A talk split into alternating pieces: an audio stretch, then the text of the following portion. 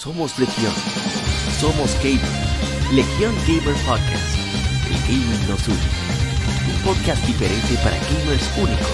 Noticias interesantes. Historia del gaming y mucho más para mantenerte al tanto del actual como del pasado. Porque todos jugamos. El gaming nos une.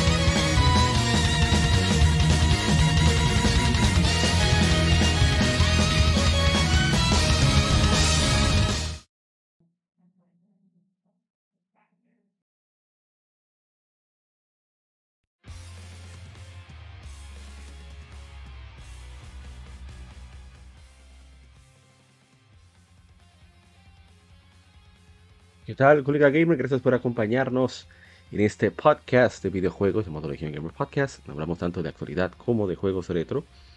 En esta ocasión tenemos muchas informaciones. Creo que va a ser cargado de muchas informaciones interesantes para nosotros. Interesantes y, y, muy positivas, de hecho. Algo muy raro en este podcast. En fin, soy APA. Un placer que nos acompañes en este episodio número 151, el lado A Grabamos el lado B junto a la gente Cobra de Modo 7 Podcast y la Jarzama de Retroact Entertainment, en cual hablamos sobre Mario Kart 64, porque decimos que es la base de todos los Mario Kart que han salido de, toda la serie. Aquí fue donde se definió todas las características y, el funcionamiento del multiplayer, que ha sido la, la fórmula ganadora para este gran juego, para esta gran saga. y bueno, Ojalá que se den la vuelta también por el lado B para que disfruten de ese aspecto. Y bien, vamos entonces a aprovechar para recordarles que todos nuestros podcasts están disponibles a través de YouTube, así como de las demás plataformas de audio. Y Spotify, Apple Podcast Tuning. También hacemos lecturas de revistas de videojuegos o de artículos de revistas de videojuegos o de, como se dice, de, webs a través de este canal de YouTube, Lectura Gaming. Ahí leemos eh, una vez a la semana, bueno, cada 15 días, la semana que no hay podcast, hacemos una lectura gaming. Hemos leído una entrevista que le hicieron a los desarrolladores responsables de Mario Kart 64. Bueno, vamos a ver, un poquito de eso más adelante. Así que si se quieren dar la vuelta por aquí, por el canal, creo que va a ser ah, completamente de su agrado. Así que vamos de inmediato a arrancar con este podcast que está lleno de, mucho contenido. Vamos a la primera sección, que es lo que hemos jugado durante esta semana. Vamos a ajustar un poco más el audio.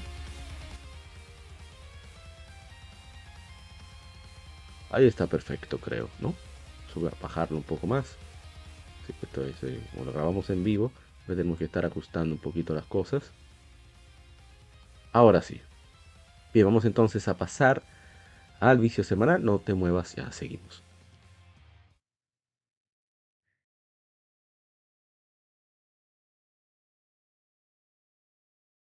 Semanal. Comentamos los títulos y demos que jugamos recientemente.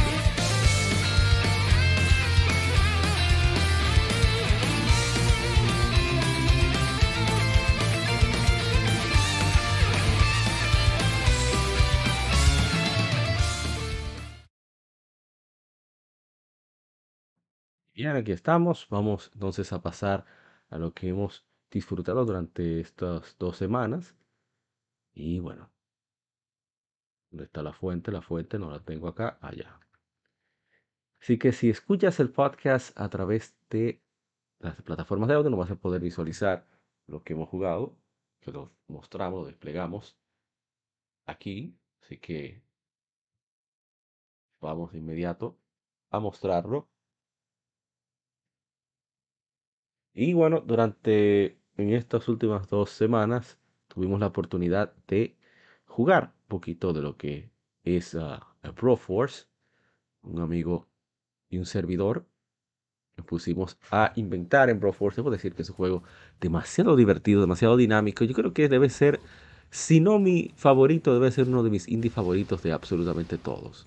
Es rápido, dinámico, brutal, pero loco, súper divertido. O sea, no tiene sentido lo que sucede en ese juego. O sea, uno tiene personajes iconiquísimos, las cosas que uno se dice, ¿qué estás haciendo, animal? Me va a matar fantasma, etcétera, etcétera. O cuando uno consiga uno de esos personajes icónicos, pues son, son, son parodias de personajes icónicos de películas de acción de los 80 y 90. Pues eso se llama, bueno, de los 70 también, de no, hasta de los 60. Y por ejemplo, yo tengo ahí a Walker, Ranger de Texas, y mi amigo, mi hermano Carlack, tenía a Blade, ahora tiene a Rambo, la paridad de Rambo. Entonces es divertido como cada uno de los personajes tiene su propia especialidad de granadas, de, armas de fuego, etcétera, etcétera. Es, realmente eh, una locura ese juego. A mí me fascina. Estoy esperando con ansias las actualizaciones que van a venir. Eh, ellos dijeron, la gente de Broadway, lo comentamos aquí en el podcast, que viene una actualización eh, para con, el juego. Va a ser una muy importante, así que yo lo espero con, muchas ganas de, ver qué más nos trae. Es un juego de verdad que vale la pena. Tanto así que lo he.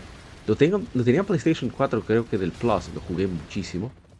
Pero también, ahí dejé a mi amigo, también eh, tiene la, sería la peculiaridad, voy a bajarlo un poquito más.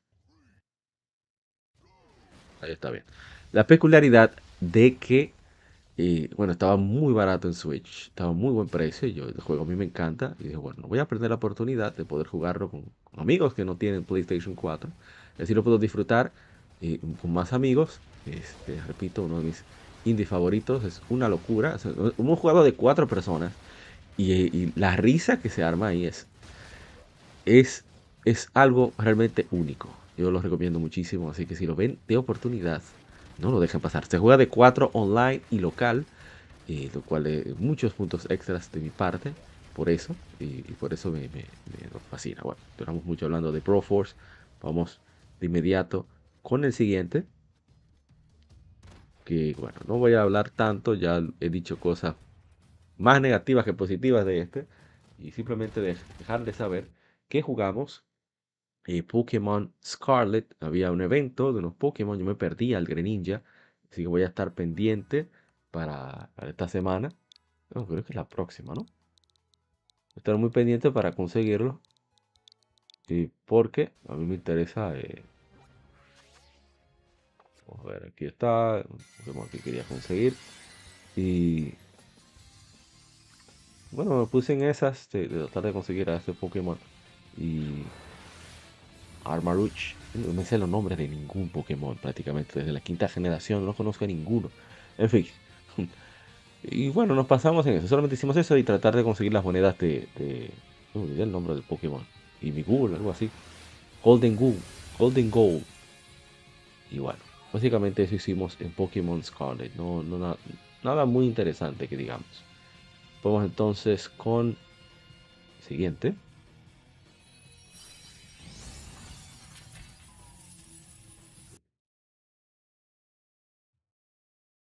Bueno, esto es una partida de Dragon's Crown, hicimos una partida larga. Teníamos de fondo el podcast Dragon's Crown, yo he hablado mucho de él, un, un, un up eh, de acción bastante divertido. Es uno de, mis favoritos. Y, bueno, pusimos de fondo el podcast. Este creo que el número 140, no me acuerdo. Y, y qué, qué decir, o sea, el juego está muy equilibrado en las cosas que tienen, en, sus elementos, en, en, aspecto RPG. es rápido, es, es realmente una joya. Ojalá, ojalá que si lo ven en oferta, cada rato lo ponen a 4 y 6 dólares en la PlayStation Store. Y disfruten. Yo lo he comprado dos veces ya. O sea, lo tengo del Plus en PlayStation 3. Pero también lo tengo, lo compré físico en PlayStation Vita y físico en PlayStation 4. Y lo compré de nuevo. El Plus lo dio tanto en PlayStation 3 como en PlayStation Vita. En digital. Pero también lo adquirí. Eh, en físico en PlayStation 4 y, y, digital también, porque yo quería apoyarlo más que pudiera más. La oferta era demasiado tentadora.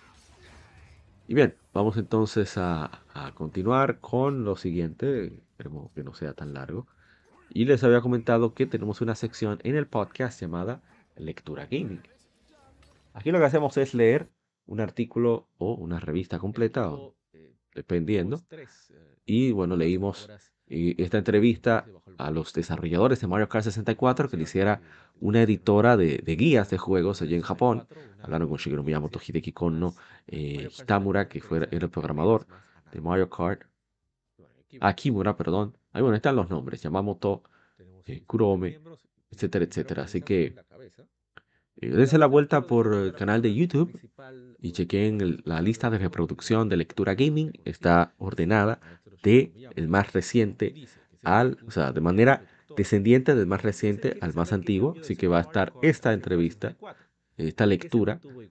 hay, hay muchas cosas interesantes que comparten Shigeru Miyamoto, Hideki Konno y todos los miembros que, que realmente son muy curiosos y y dan una idea de cómo era el trabajo en esa época. Bien, vamos a lo que sigue. Yo tenía, me quedé con las ganas de seguir jugando Nino Kuni con las efemérides pasadas. Así que decidí que, bueno, yo puedo y me lo merezco. me dio la gana de jugar Nino Kuni porque sí. Es un juego que yo adoro, que me encanta. Ese colorido que tiene, lo limpio de los visuales, todo lo estético que es el juego tanto a nivel sonoro como a nivel visual. El gameplay que es simple, pero tiene su, truquito, tiene su profundidad. Lo claro que es con, en cuanto a los objetivos, eso me, gusta mucho. A veces yo con, juegos de mundo abierto me pierdo. O sea, me pierdo, no, me, abrumo. Y, aquí te van llevando de a poco. Tienen esa, ese estilo vieja escuela que, que bien poseen el Ryuga Gotoku Studio, la gente de Yaxa y Falcon. Falcon también sabe llevar eso muy, muy bien igual que los logos de Sega. Digo los logos de Sega porque están locos, en verdad.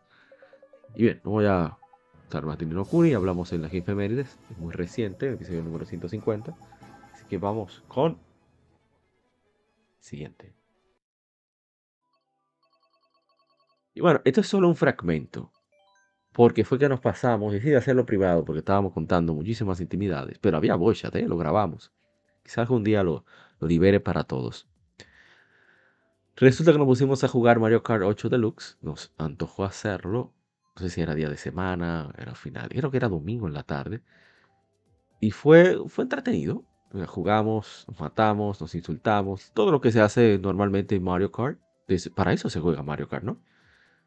Y, qué decir. Una locura, como siempre, muy divertido. Eh, por algo es el juego mejor vendido en Nintendo Switch.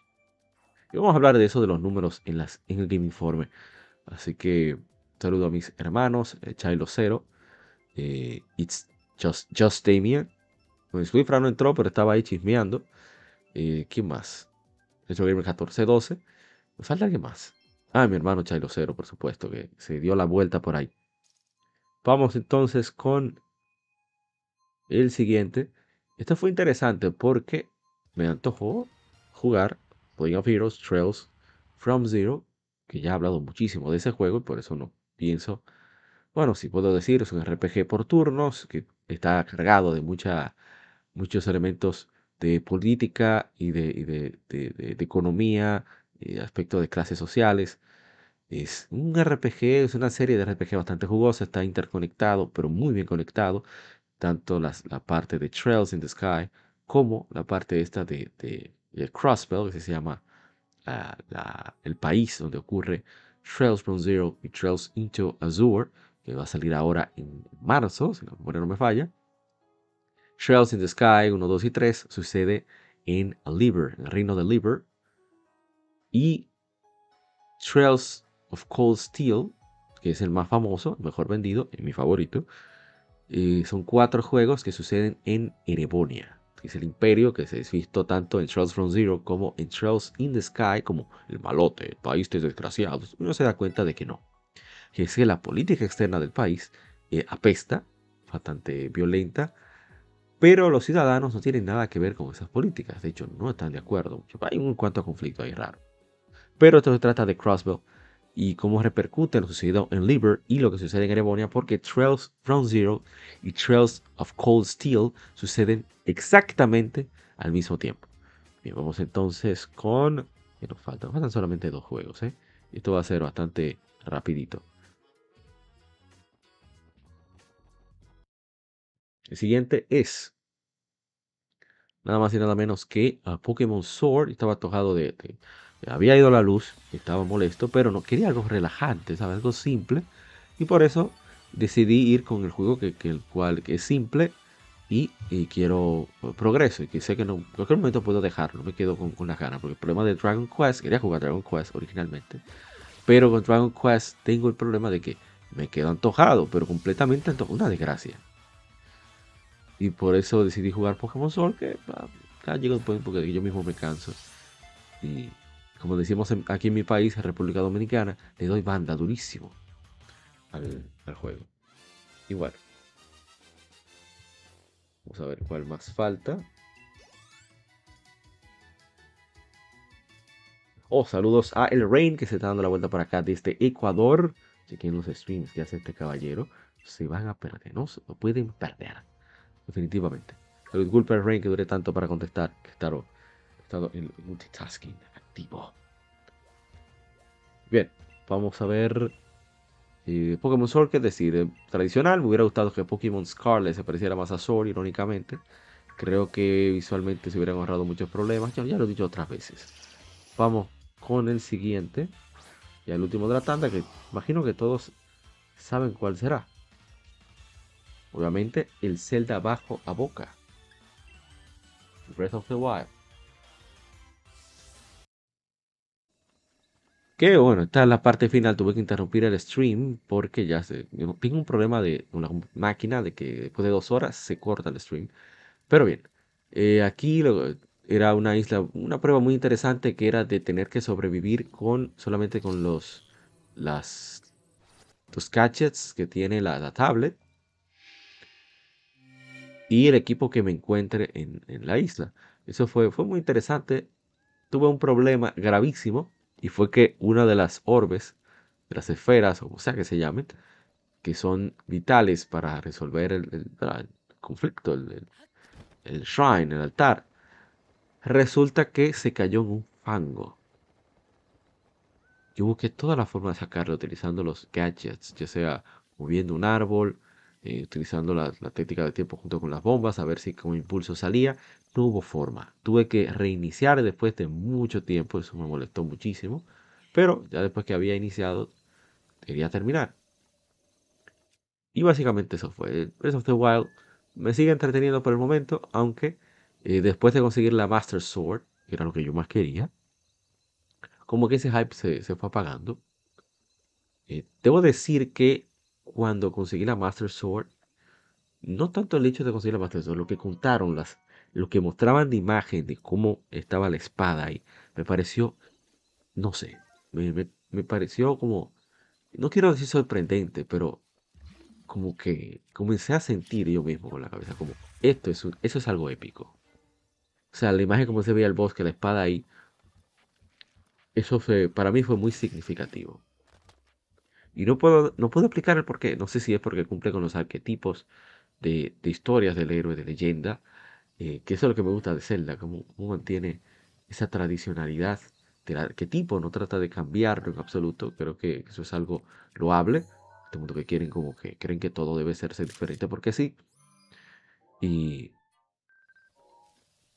y eso me, ha ayudado a disfrutarlo eh, muchísimo, yo bueno, lo digo, lo seguiré diciendo que el Zelda, que no es Zelda, es este, pero eso no le quita su calidad de juego.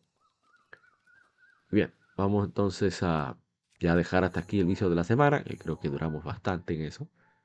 Y, y bueno, vamos a pasar a las informaciones con el Game Informe. Así que no te muevas de ahí.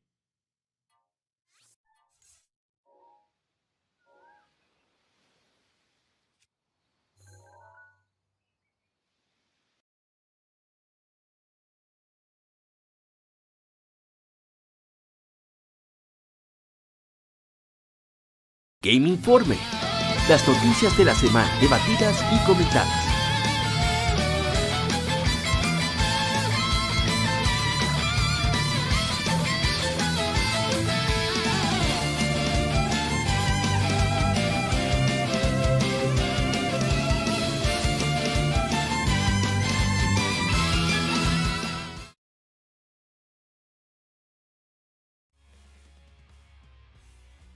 Y bien, Estamos ya en las noticias.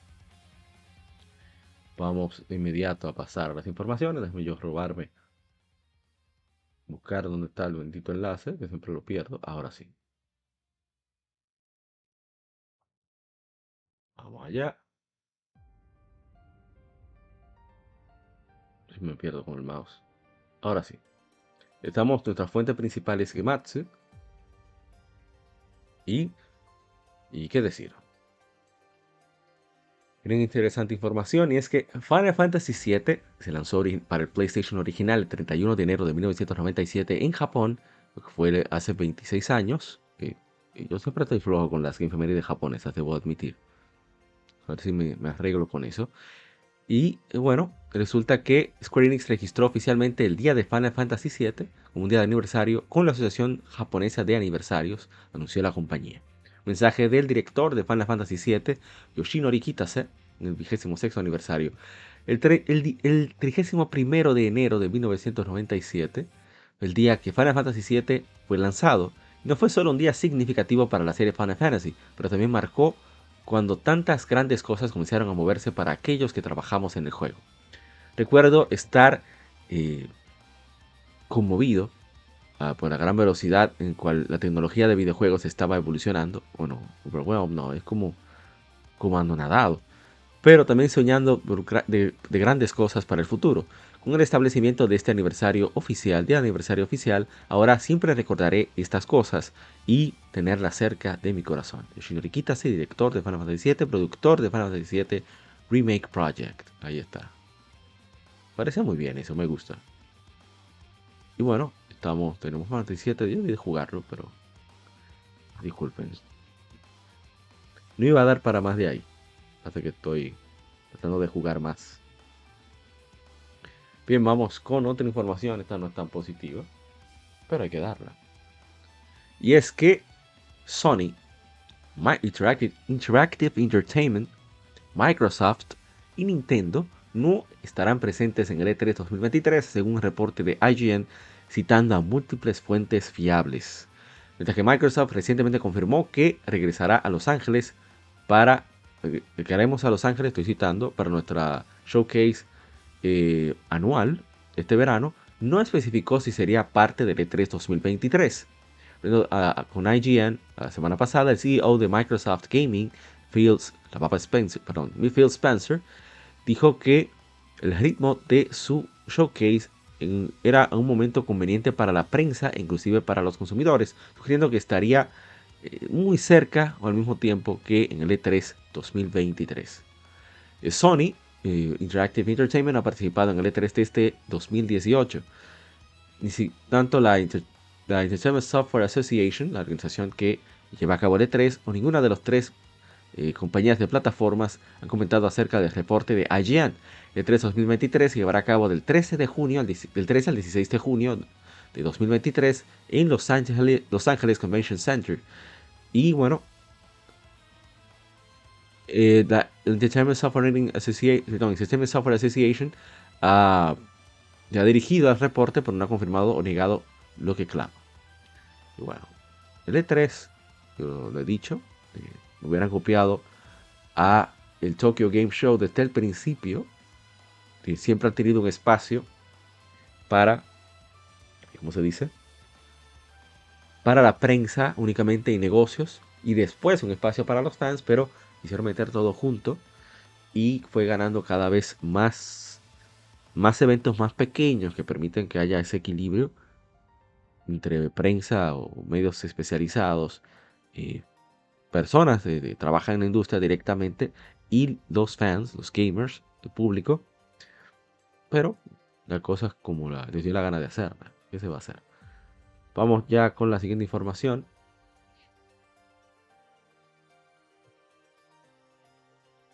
Si acaso hay otro. Ah, no hay más. Y las ventas de Capcom ha actualizado su lista de títulos Platinum, que han metido más de un millón. Y bueno, tenemos Resident Evil 2, 11.2 millones, 1.1 millón adicional. Resident Evil 3, 6.4 millones, 800 más, más, 800 mil más. Resident Village, 7.4 millones, 800 mil más. Monster Hunter Rise Sunbreak, 4.9 millones, 500 mil más. Monster Hunter Rise, 11.7 millones 500 mil más. Devil May Cry 5, 6.5 millones 400 mil más. Resident Evil 7, Biohazard 11.7 millones 400 mil más. Estamos hablando de más desde el 30 de septiembre de 2022. Monster Hunter World Iceborne 10 millones 300 mil más. Street Fighter 5 7 millones de copias 200 mil unidades más. Monster Hunter World o 18.6 millones 100 mil unidades más. Devil May Cry HD Collection 1.3 millones es la versión de PlayStation 4, Xbox One y PC, 100.000 unidades más desde el 30 de septiembre de 2022. Y en primer lugar se mantiene Monster Hunter World 18.6 millones. Y Monster Hunter Rise 11.7, Resident Evil 7 11.7, Resident Evil 2 11.2, Monster Hunter World Iceborne 10 millones, Resident Evil 5, 8.6 millones, Resident Evil 6, 8.6 millones, Resident Evil Village, 7.40 millones, May Cry 5, 6.5, Resident Evil 3, 6.4, o el remake también, Street Fighter 2, 6.3, Resident Evil 2, 4.96, Monster Hunter Rise Sunbreak, 4.9, Monster Hunter Freedom 3, 4.9, Monster Hunter Generations Ultimate, 4.5, y bueno, vamos a dejarlo hasta ahí el 16. Así que ha ido bien a Capcom. Qué bueno. Capcom para mí, actualmente la mejor compañía de videojuegos. Están durísimos. Eh, tanto así que hasta tienen espacio para mi querida Dragon Stockman, su secuela, a cargo del maestro, la batuta del maestro Hideaki Itsuno. Así que yo creo que está más que merecido estos numeritos de Capcom. Que sigan así, que sigan así. Con lo que sigue, y es que las ventas totales para Caro por Ragnarok han sobrepasado 11 millones de unidades en todo el mundo, anunció la editora Sony Interactive Entertainment y la desarrolladora Santa Monica Studio. Caro por Ragnarok había reportado que vendió 5.1 millón de unidades, 5 millones 100 mil unidades en sus primeros 5 días. Quiere decir que ha vendido 5 millones 900 mil unidades más en las 11 semanas entre entonces y la actualidad. God por Ragnarok se lanzó para PlayStation 5 y PlayStation 4 el 9 de noviembre de 2022. Muy, muy bien merecido. Son numeritos de, de God of War Ragnarok. Y hablando de numeritos,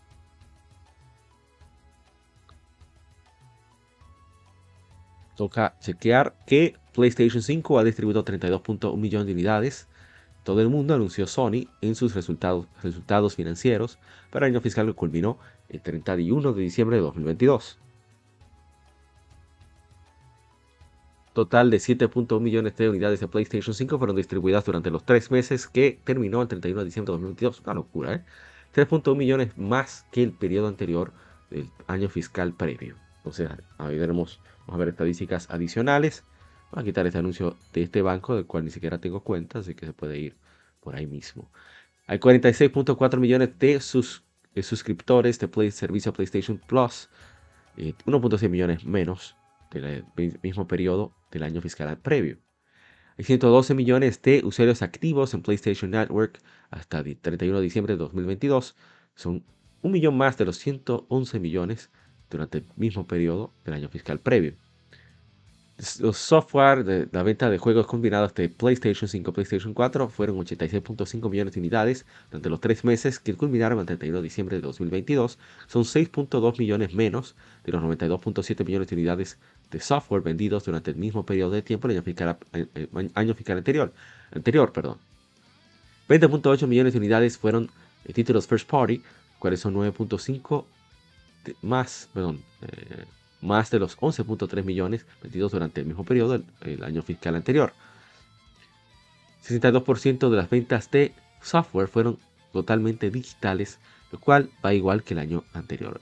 en cierto modo puede verse como positivo, porque eh, quiere decir que le quedan unos cuantos añitos más al mi queridísimo formato físico. sabemos que se va, pero que dure lo más posible. Eso es lo que queremos.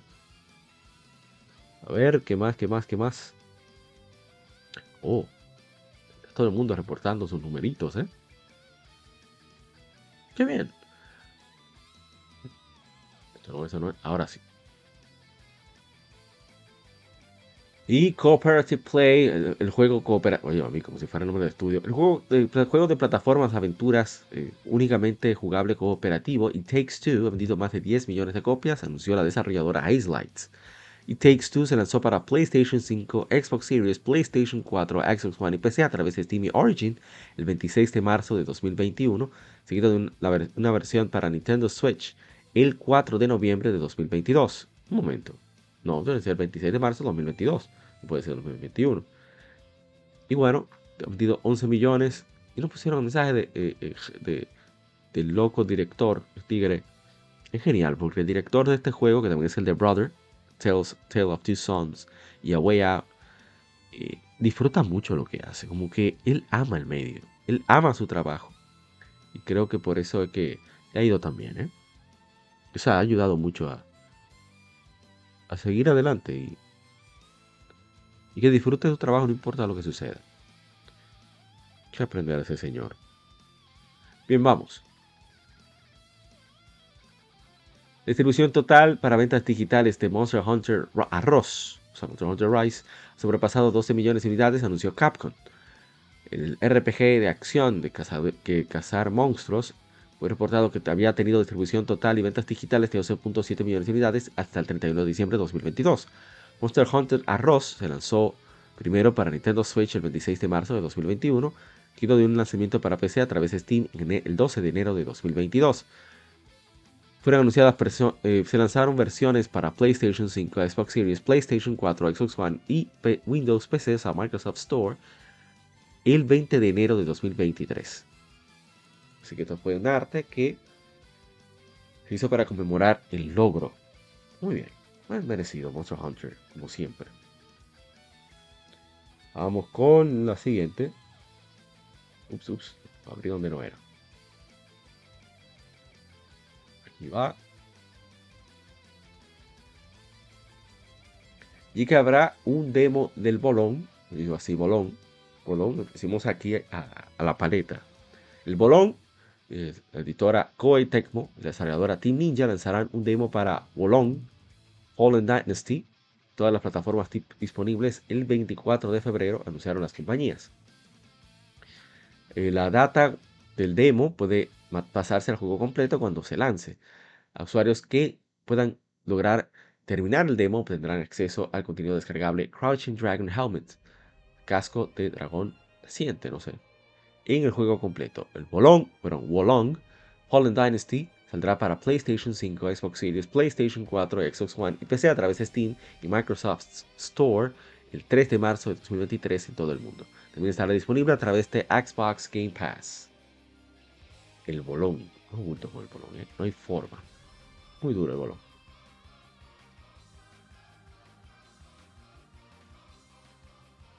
Sé qué más tenemos. Tenemos mucha información, ¿eh?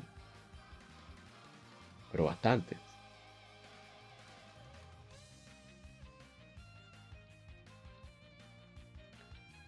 Tenemos unos numeritos de Nintendo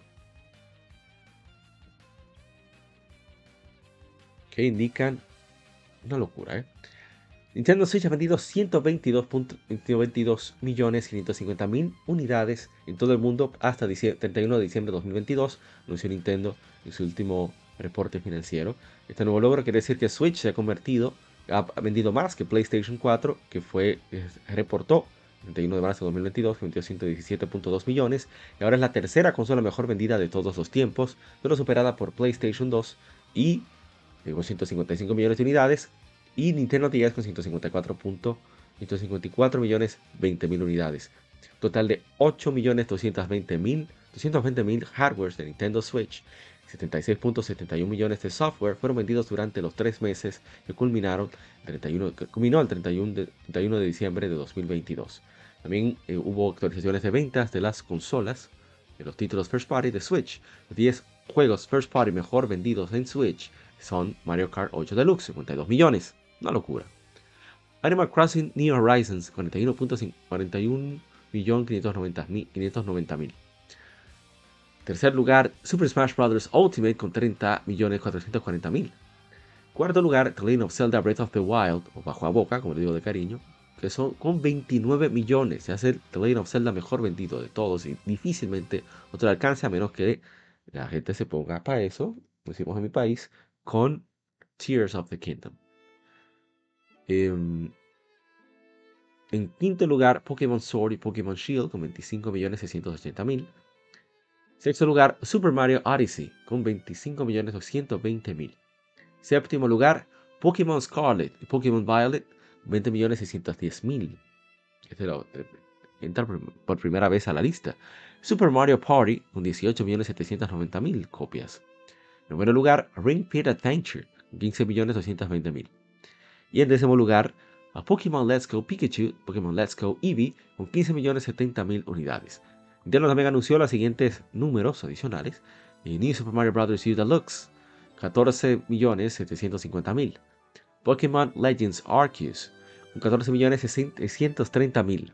Tercer lugar, Luigi's Mansion 3, 2.044.000. Digo, esto no tiene ningún lugar. 2.440.000.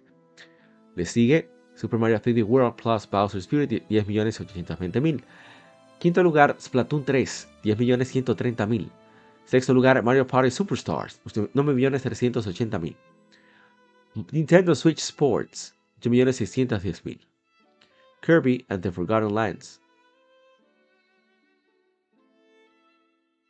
A ver, perdí. 6.120.000. En buen lugar, Mario Strikers Battle League, 2.470.000.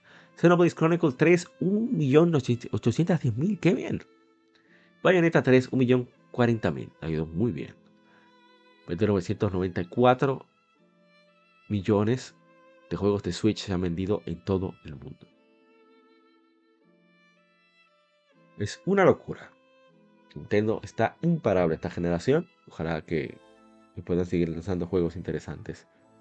Bien, vamos con que hubo un direct ayer. Vamos a, ir con las informaciones que creemos son las más interesantes.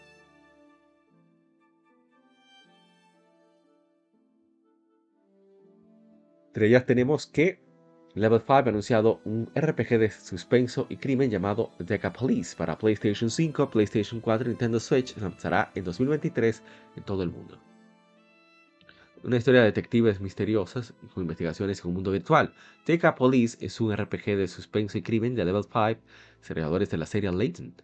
El personaje principal, un detective novato llamado Hazard Harvard, caza criminales en, un, en una ciudad mundo abierto lleno de crímenes trabaja, eh, viajando a todas partes entre la realidad física y virtual. Espero. Eh, ah, esperen una historia de detectives de misterio e con investigaciones en el espacio virtual. T-Kaizen es un mundo virtual creado de una copia perfecta de la realidad.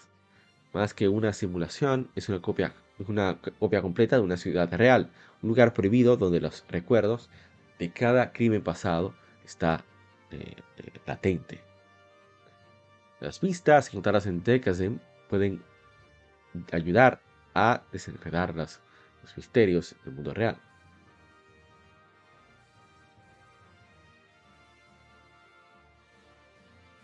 A ver. Está muy bien, ¿eh? Parece interesante. Quisiera saber si es que Level 5 va a publicar ellos mismos. Eso sería interesante saber. a lo mejor baja de precio. Digo yo, no sé. Vamos entonces con la siguiente información.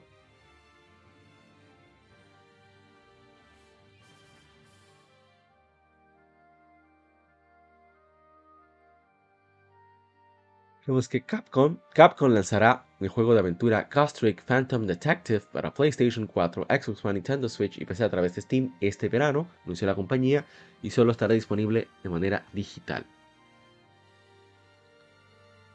Un juego de investigación, de puzzles, muy bueno, según me cuentan. Yo nunca lo. Pero bueno. ver qué cosas. Ajá, regresa, el juego 2010, 80p, 60 cuadros por segundo. Lenguajes añadidos, coreano, chino simplificado y chino tradicional, incluyendo inglés, francés, italiano, alemán, español y japonés. Bien.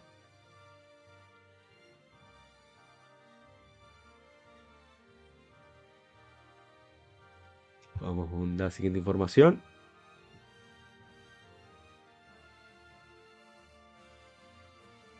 Bueno, me perdí. Ah, bueno. Aquí vamos.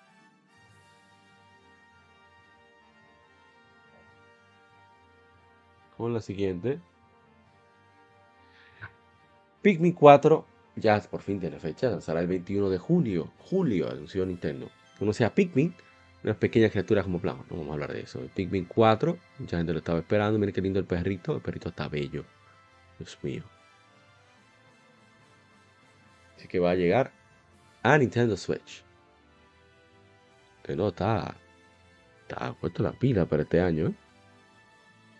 Va a dejar ni un género de, juegos afuera de su, de su catálogo. Bueno, y esto del Direct, que fue la noticia que más me alegró, personalmente. Tomar un poco de agua.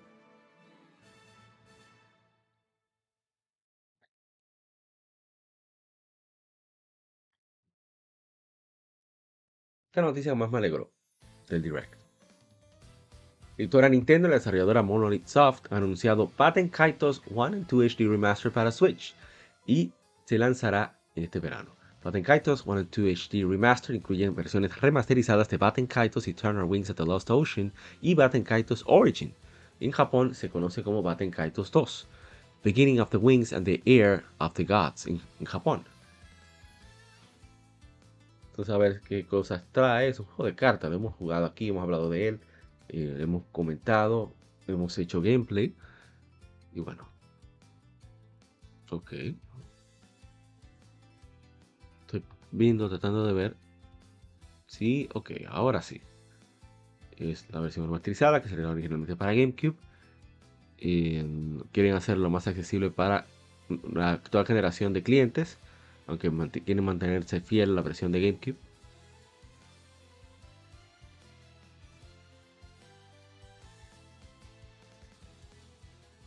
entonces vamos a ver. Gráficos mejorados, um, dice usabilidad. No sé si, eso existe en español. Pero eh, la calidad de vida, de mejoras que mejoran, con la redundancia, la experiencia del trabajo original. ¿Qué cambios hicieron? La calidad visual, eh, frame rate estabilizado, cuadros por segundo estabilizado, estables, perdón.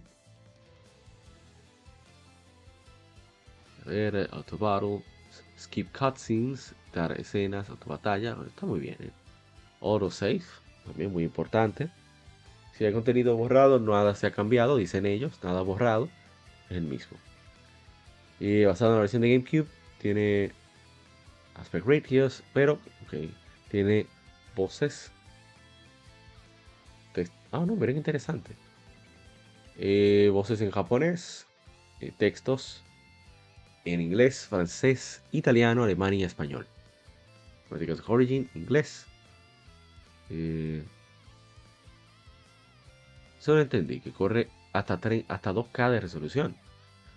Pero va a 1080p. Eh, con Switch Lite, 8 GB.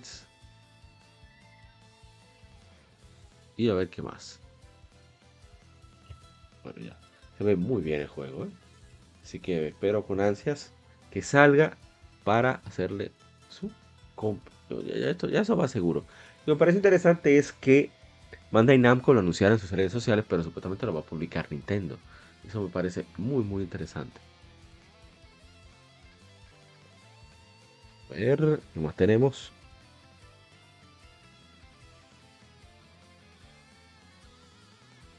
muchas informaciones, pero fortuna no hay que comentarlas tanto todas. Y bueno, es que Spike Chunsoft eh, se lanzará Master Detective Archives Raincode para Switch el 30 de junio en todo el mundo y hecho por Tokyo Games y la editora Spike Chunsoft. El paquete de juego incluirá, incluirá una ilustración creada por el diseñador de personajes Rui Komatsuzaki.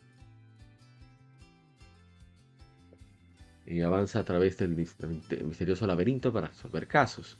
Explorar la ciudad en ambiente 3D, encuentran las llaves de resolución, ayudarán a resolver casos. Mientras la investigación progresa, un reino liderado lleva a la verdad. Ah, un reino que lleva a la verdad aparecerá. El, laberinto misterioso. Dentro varios gimmicks y trampas te retarán. Ok. Está interesante.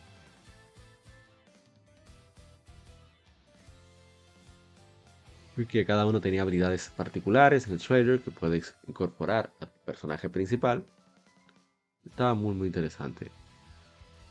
Ojalá y salga también para más plataformas, si no, bueno, tocará conseguirlo en su momento. Esto ya está disponible, pero si acaso. Remaster de Metro Prime Remaster para Nintendo Switch. Se ve bastante bien. Eh, Retro Studios y Nintendo anunciaron. Está disponible a través de la eShop ya, pero es hasta el 22 de febrero que estará disponible físico en América y el 3 de marzo en Europa y Japón. Parece muy bien, ¿eh? mucha gente esperaba eso. Esperaban la trilogía juntos, pero.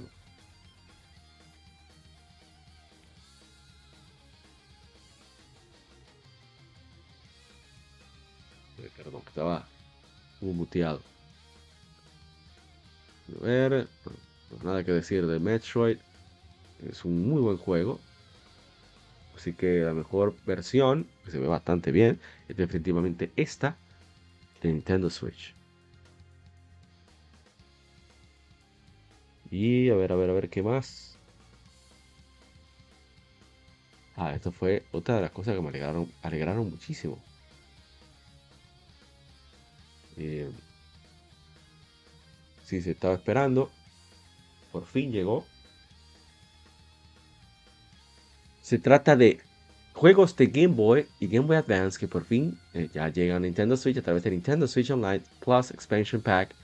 Y bueno, para Game Boy están Alone in the Dark, Any Nightmare, Game Watch Gallery 3, Gargoyle's Quest, Kirby's Dream Land, primer Kirby, Metroid 2, Return of Samus, Super Mario Land 2, 6 Golden Coins, Tetris, Legend of Zelda Link's Awakening, The X,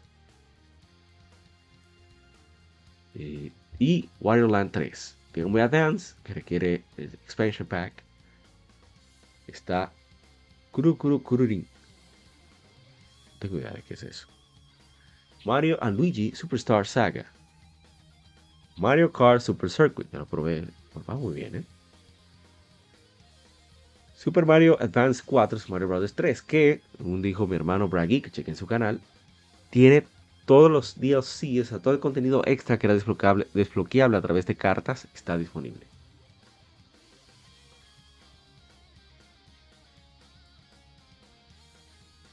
Perdón, eh, quedé. Legend Zelda The Minish Cap, WarioWare Inc., Mega Micro Games. Más juegos se añadirán en el futuro. Y debo decir que me pareció fantástico. Eh, ups, está muy alto. Y lo que dijeron que iban a añadir o sea, me pareció genial. Está muy alto todavía. Eh, tenemos el Mario, se puede cambiar a que se vea a color, me parece genial. Y es la primera aventura de Kirby. Mira los juegos que se van a agregar, vamos a ver. Aquí quiero ver, quiero ver. Jugar online y local. Y ahí están los juegos. Tenemos el Oracle of Ages, Oracle of Seasons, Pokémon Trading Card Game, Kirby Tilt and Tumble. Y después enseñaron Game Boy Advance. Miren qué bello el sonido de Game Boy Advance. Yo me pasaba encendiéndolo y apagándolo, escucharlo. Y tenemos The Minish Cap, que mi hermano de Harry Fantasy había hablado de eso para Nintendo Switch Online Plus Expansion Pack, como ya dijeron. Super Mario tenemos Miren, ahí está. De la e-reader, ahí están, que anteriormente solamente estaba en, en Wii U. Y bueno, ese es el primer juego de WarioWare. Es una locura ese juego. Mario Kart Super Circuit. Eso es cierto. Miren quién está ahí, uno de los juegos más duros.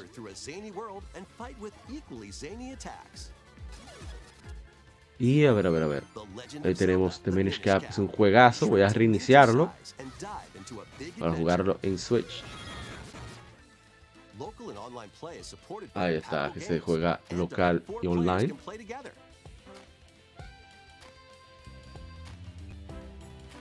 Bueno, miren que viene Metroid Fusion, Kirby and the Amazing Ring, Fire Emblem, F-Zero Maximum Velocity y Golden Sun. Golden Sun, yo te adoro, Golden Sun, te amo. Adoro Golden Sun. Me parece, ahora está cogiendo valor el Plus Expansion Pass. Está cogiendo mucho valor. Muy bien. Debo decir que eso me alegró también bastante. Mucho, mucho, mucho. Qué bueno que Nintendo por fin lo que debió hacer hace rato. Yo sí podría comprender que lo del online puede complicar ciertas cosas, pero eso que son, porque Golden Sun, por ejemplo, eh, tiene un modo multijugador y eso hay que, eh, que para versus, eso hay que arreglarlo. Pero ah, no es gran cosa tampoco. A ver, vamos con la siguiente información.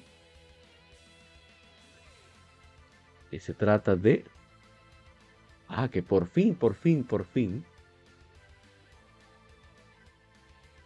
Hay fecha de Advance Wars 1 Plus 2 Reboots. Y um, tanto la editora Nintendo como la desarrolladora WayForward. Que se va a lanzar el 21 de abril de 2023. Por fin ya tiene fecha. El Advance Wars, que mucha gente lo ha estado esperando. Es muy buen juego. Sobre todo el segundo, según me dicen y he leído por ahí. ¿Qué más tenemos? Ah, por fin, por fin ya tenemos fecha de este jueguito que sé que muchos lo, están esperando. Se trata de Sea of Stars, que se lanzará para PlayStation 5, PlayStation 4, Nintendo Switch y PC a través de Steam. El 29 de agosto anunció la desarrolladora Sabotage Studio. Hay un demo disponible en Nintendo Switch. Así que el que tenga Switch, que descargue su demo, que así ya va a tener la seguridad de si vale la pena el jueguito o no. Voy a descargarlo. No sé si lo jugaré en stream. Voy a ver eh, qué hago, cómo me las ingenio. A ver, ¿qué más tenemos? Oh, espera. Interesante esto. Y es que la editora Koei Tecmo y la desarrolladora Gust anunciado Atelier Mary Remake The Alchemist of Salzburg para PlayStation 5, PlayStation 4, Nintendo Switch y PC a través de Steam. Lanzará en este verano en todo el mundo. Y habrá más información durante el programa de aniversario de la serie, el 25 aniversario de la serie Atelier, el 20 de febrero a las 9 de la noche, hora japonesa. O sea, aquí serían las 8 de la, las 8 de la noche, ¿no? Las 8 de la mañana. Sería aquí y se podrá ver en YouTube. Han dicho si estará en inglés, pero seguro esas informaciones van a llegar rápidamente. Mira, eso es de solamente en Japón y veo eso. Pero bien, los Atelier son juegos decentes, no puedo decir que son wow, pero son, son entretenidos. Los Atelier. Bueno, más cacona que las ilustraciones. Oh, qué interesante. Bueno, sí, considerando que creo que son de PlayStation, el primer PlayStation tiene sentido que, se vea así medio chibi. Y bueno, ya la penúltima información para este episodio es más de Mario Kart 8, es que Nintendo lanzará Mario Kart 8 Deluxe Booster Course Pass Wave 4, la Ola 4, en este, esta primavera, anunció la compañía, ya que será en marzo. La Yoshi's Island, que será una pista inédita, llegará a Mario Kart 8 Deluxe con la cuarta ola, eso se llama mal, la Wave 4 de Mario Kart 8 Deluxe, Booster Course Pass, contenido descargable. El Birdo, que solamente llegará a Mario Kart a través de Double Dash, también está siendo añadida. Y algunos personajes se añadirán a futuras olas. La primera ola se lanzó el 18 de marzo de 2022, y lo de la ola 2 el 4 de agosto de 2022, la ola 3 el 7 de diciembre de 2022. Total de 6 olas son, están planeadas por un total de 48 pistas remasterizadas de toda la saga de Mario Kart que culminará al final de 2023, el año 2023. Y Mario Kart 8 Deluxe está disponible ya, bueno, desde el primer año, en Nintendo Switch, que es el juego mejor vendido de Nintendo Switch. Ahí tenemos, vamos a poner el video porque me parece muy divertido, bastante alto. Debo decir que me dio cierta la felicidad de ver esto. Porque se ve muy bien. O sea, respeta mucho Yoshi's Island. está muy, muy bien caracterizado. miren qué bello el modelado. Parece que el diseño de la pista está bastante loco, como siempre. Se ve muy, muy bien. ¿Qué decir?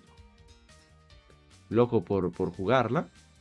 Eh, yo conozco unos cuantos. Saludo a mi hermano Jumped, que seguro va a usar a Birdo.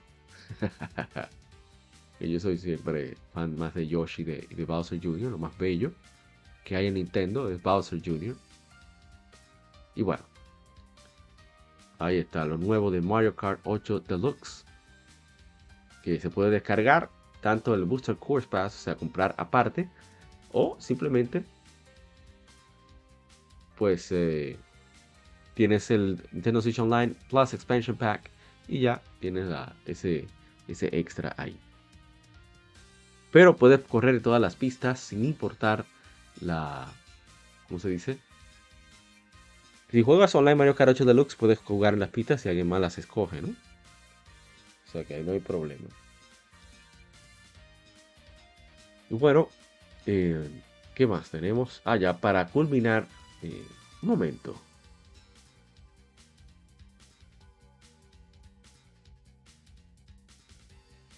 Ah, ustedes ven, Level 5 está, estuvo presente en Nintendo Direct y bueno, en este caso anunció Professor Layton and the New World of Steam para Switch. Mm, no para Steam, qué raro, no mentira, broma. Nuevo mundo de vapor. Estará Professor Layton. Eh, una serie que ha vendido 18 millones de unidades en todo el mundo. Resuelve cabezas épicos.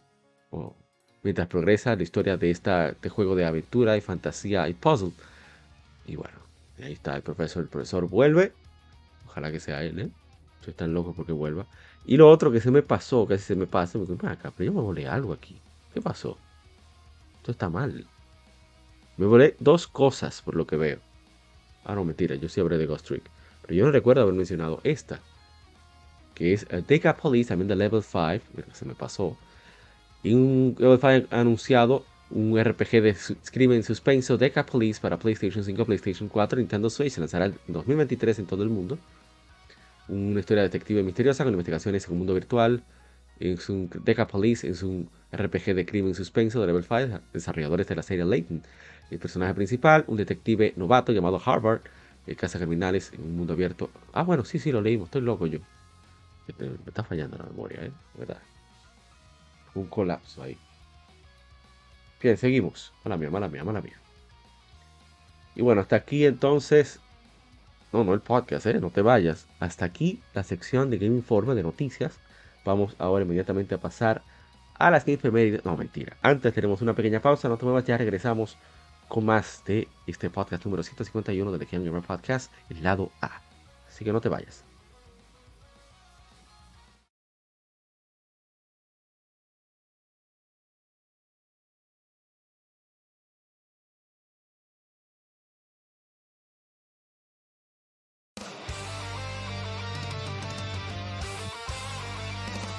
Para revivir los grandes momentos y títulos del videojuego clásico, no dejes de escuchar cada mes Modo 7 Podcast. Ven y recuerda con nosotros entre análisis retro, datos y anécdotas la época dorada del videojuego. Sin micropagos ni pases de temporada, solo puro amor por el pixel y el polígono. Modo 7 Podcast, la retroaventura comienza ya.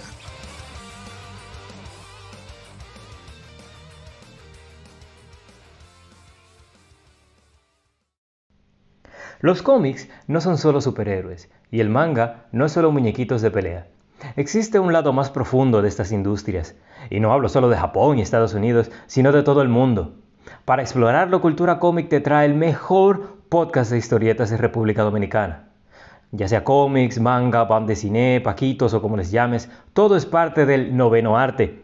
Así se llama el podcast, por cierto. Acompaña a grandes entusiastas de esta fascinante forma de contar historias.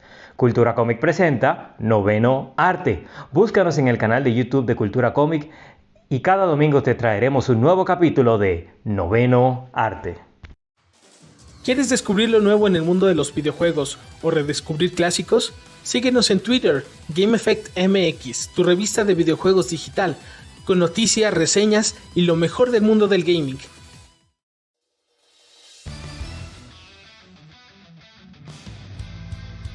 Legión Gamer Podcast, el gaming nos une.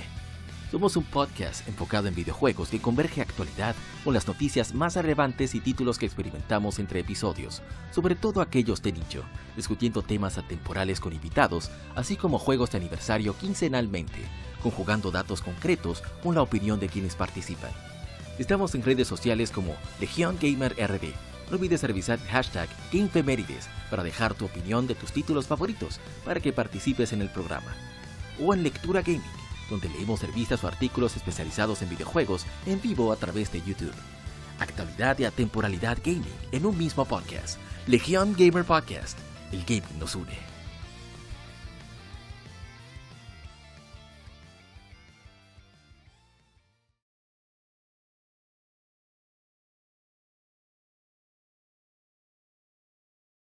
Game Mérides juegos y consolas de aniversario son comentados entre hechos y anécdotas.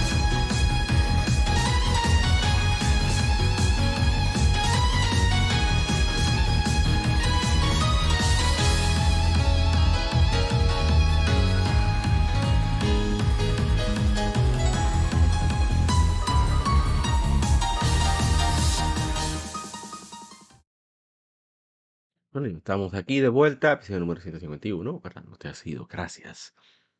Y vamos a arrancar de inmediato con las efemérides.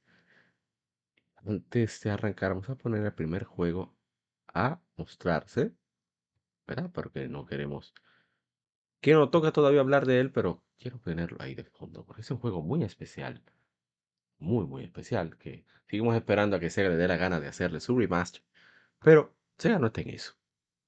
Bueno, Vamos a tenerlo ahí de fondo. Y aquí vamos con... Bueno, vamos a... A ver, a ver, a ver. ¿Cuáles son esos juegos? Ver un poquito esto.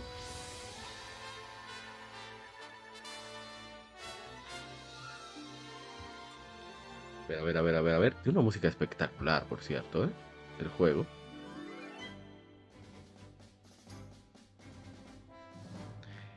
Hace seis años se lanzó Yakuza 0 en América. Excelente juego. Para mí de los mejores juegos de la pasada generación, de la octava generación. Una joya. Todos deberían de probar Yakuza 0 alguna vez.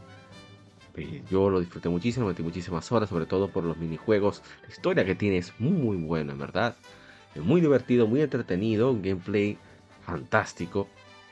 Muchas personas inician la saga Yakuza por ahí y los comprendo, pero yo realmente les rogaría que mejor inicien por los remasters en HD.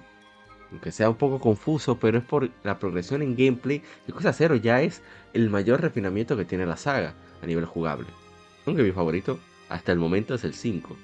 Pero está muy cerca Yakuza 0 de ser los favoritos. Además te permite usar a Majima. Y el peso que tiene Majima, aunque ya que es acero te lo dan en, lo argumentativo, la importancia, la relevancia de que tú puedas usar a Majima, no la vas a tener si esa es tu primer Yakuza. O Like a Dragon, como se van a llamar ahora. Eso es lo que podría comentar sobre el juego. Estoy buscando a ver, porque hay unos comentarios de unos amigos que estoy son vitales. Los que estoy buscando para, bueno, solamente comentarlo, ¿no? Y vaya, ya, ya, ya, vamos, ya vamos, ya vamos. Aquí está. A ver. Muchos comentarios, los cuales agradecemos infinitamente. Dice mi hermano, Mr. Prince. Esa saga la empecé por. Me menciona a mí por APA, que la mencionaba en todos los programas. Y esta es mejor, la mejor de la saga jugada en la mejor consola de la generación pasada. O sea, dice que la mejor el mejor juego de PlayStation 4, de los mejores por lo menos. Y yo no puedo eh, reputar eso. Es una. Ese es fantástico, ¿eh? Es un gran trabajo que hicieron la serie de. La gente de Ryu Gagoto que realmente aman esa franquicia. Bien, dice César Carranza, toda la saga en Game Pass Ultimate, sí, sí, es cierto. Dice Alexis Pérez, sagas que me llaman la atención un montón, siempre termino olvidando, se ve juegazo. Y por eso le dijimos, bueno, para eso hay que. Digamos, dice Aramis Cote Soriano, una de las mejores franquicias que hay actualmente. Es de los nuestros, ese caballero. No tenemos nada en Instagram, lamentablemente. Pero ya, ya iremos hacia allá en su momento, ¿no? Bueno, vamos entonces con lo siguiente. Hace seis años se lanzó Resident Evil 7 Biohazard. ¿Ven? Podía quedar atrás. Bueno, hay, comentarios, quizás sea mi hermano Demix James, que, siempre se manifiesta. Dice el gamer culto, no supero la frase de Jack Baker. Welcome to the family, son. Y noquea a Ethan. A Ethan. tenemos comentarios, no tenemos en Facebook. Vamos con el siguiente de una vez. Hace 12 años se lanzó Dead Space 2.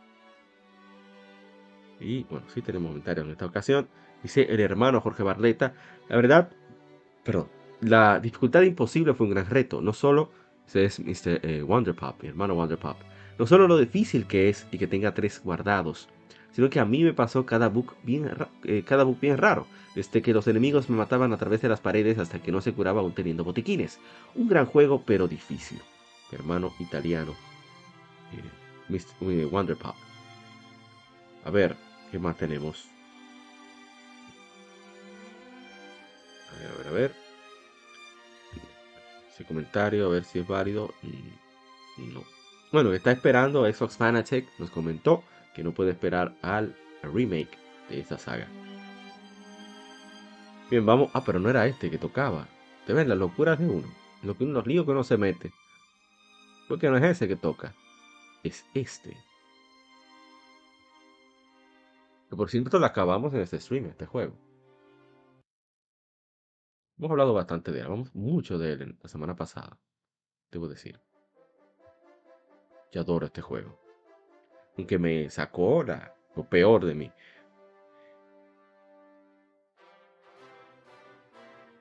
Bueno, aquí vamos. Hace 36 años se lanzó Dragon Quest II, Luminaries of the Legendary Line, titulado Dragon Warrior 2 cuando se lanzó inicialmente en América. Es un RPG. Voy a asegurarme que el audio está como debe. Sí, está bien. Es un RPG desarrollado por Chunsoft, hoy, Spike Chunsoft, y publicado por Enix, hoy Square Enix para Famicom, Nintendo Entertainment System, como parte de la serie Dragon Quest. La subsidiaria estadounidense de Enix lo publicó en América en 1990. Dragon Quest 2 sucede un siglo después de los eventos del primer juego. La historia del juego se centra en el príncipe de Mittenhall, quien es ordenado detener a un hechicero malvado llamado Hargon, luego de que éste destruye el castillo de Moonbrook. En su aventura es acompañado por sus dos primos, el príncipe de Karnak y la princesa de Moonbrook.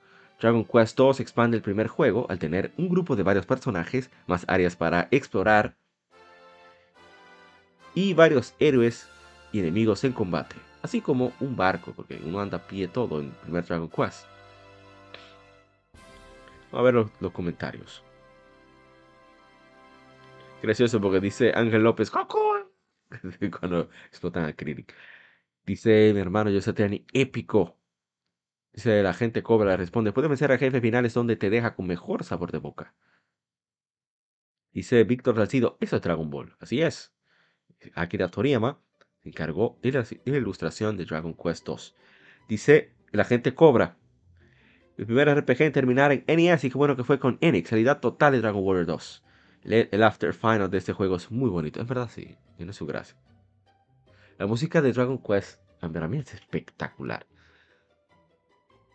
Porque a pesar de ser género eh, sinfónico clásico, tiene como mucha alma. Eso solamente el intro te, da esa idea. Pero bueno, no mostré nada del juego. Vamos a acá. Voy a tratar de no poner el final. Sí, ya por ahí el final. Ahí vamos a explorar. Vamos preparándonos. ¿Y qué decir? O sea, el juego te, te, te pone. te sacan, ¿eh? No, es un juego fácil. Y eso que es la versión moderna. Esta es la versión que salió en Japón primero para PlayStation 4, luego salió en Nintendo Switch. Que no sé por en América no sé por qué no salió en PlayStation 4. Supongo que Nintendo pidió cierta exclusividad o algo, no sé. No lo estoy criticando, por cierto. Me hubiera gustado jugarlo más en PlayStation 4 por lo de los trofeos. Pero esta versión es mucho más cómoda, tiene safe, es mucho más moderna, en inglés eh, lo que te dicen es más legible. En fin, está en español, creo también. Y qué decir, el juego muy bueno. me puse a sudar, creo lo comenté en la vez anterior, en el podcast anterior, que el juego me puso en una posición que tuve que hacer trampa, tuve que usar el quick save, no me gusta. Intento no hacer eso, pero, eh, óyeme, así no. medio feo.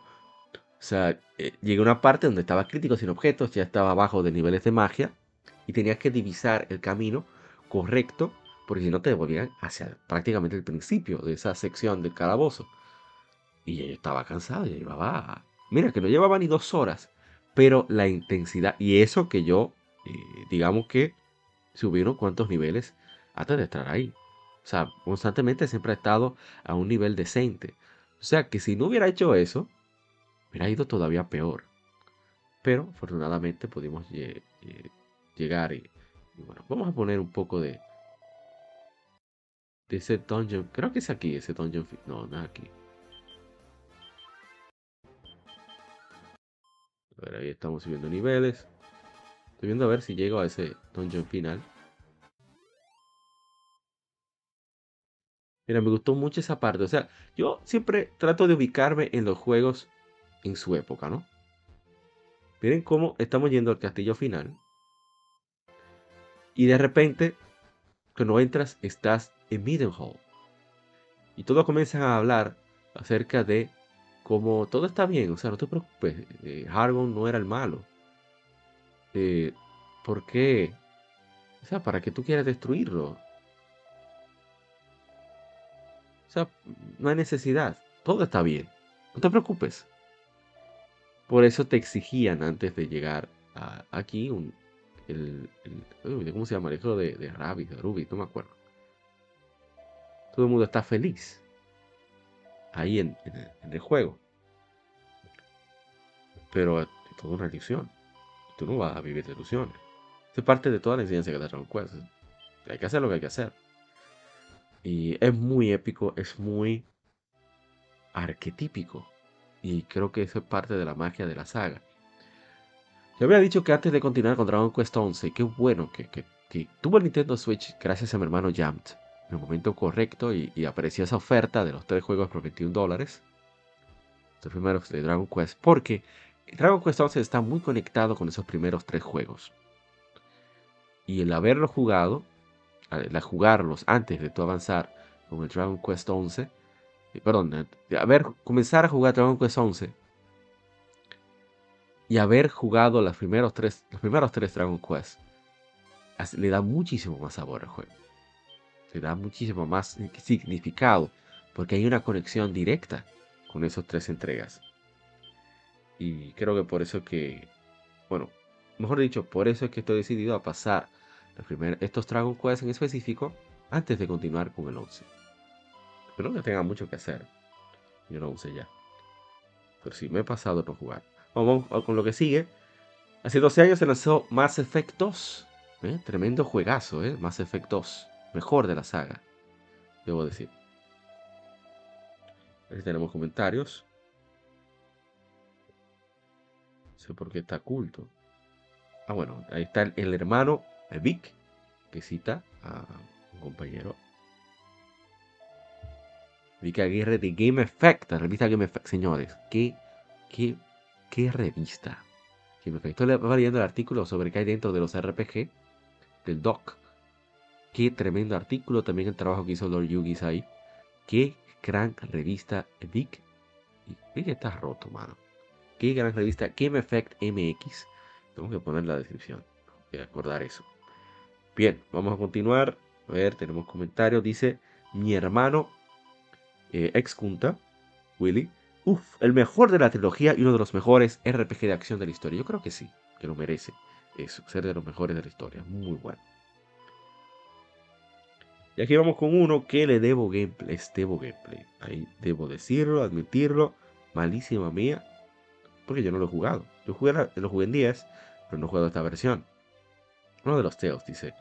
Hace 11 años se lanzó Tales of Innocence R. Es un RPG de acción originalmente para Nintendo 10 y luego rehecho para PlayStation Vita. Innocence es la novena, perdón, la novena entrega principal de la serie Tales, desarrollado por Alpha System y publicado por Bandai Namco, la versión de Nintendo 10. Remake para PlayStation Vita. Esa la versión que conmemoramos, Tales of Innocence R, fue desarrollado por Seventh Court. Varios elementos fueron traídos de entregas anteriores, incluyendo el basado en, el basado en acción Linear Motion Battle System. Innocence Art incluye tanto un sistema de combate actualizado como contenido adicional a la historia. Ambas versiones solo se lanzaron en Asia. Así es.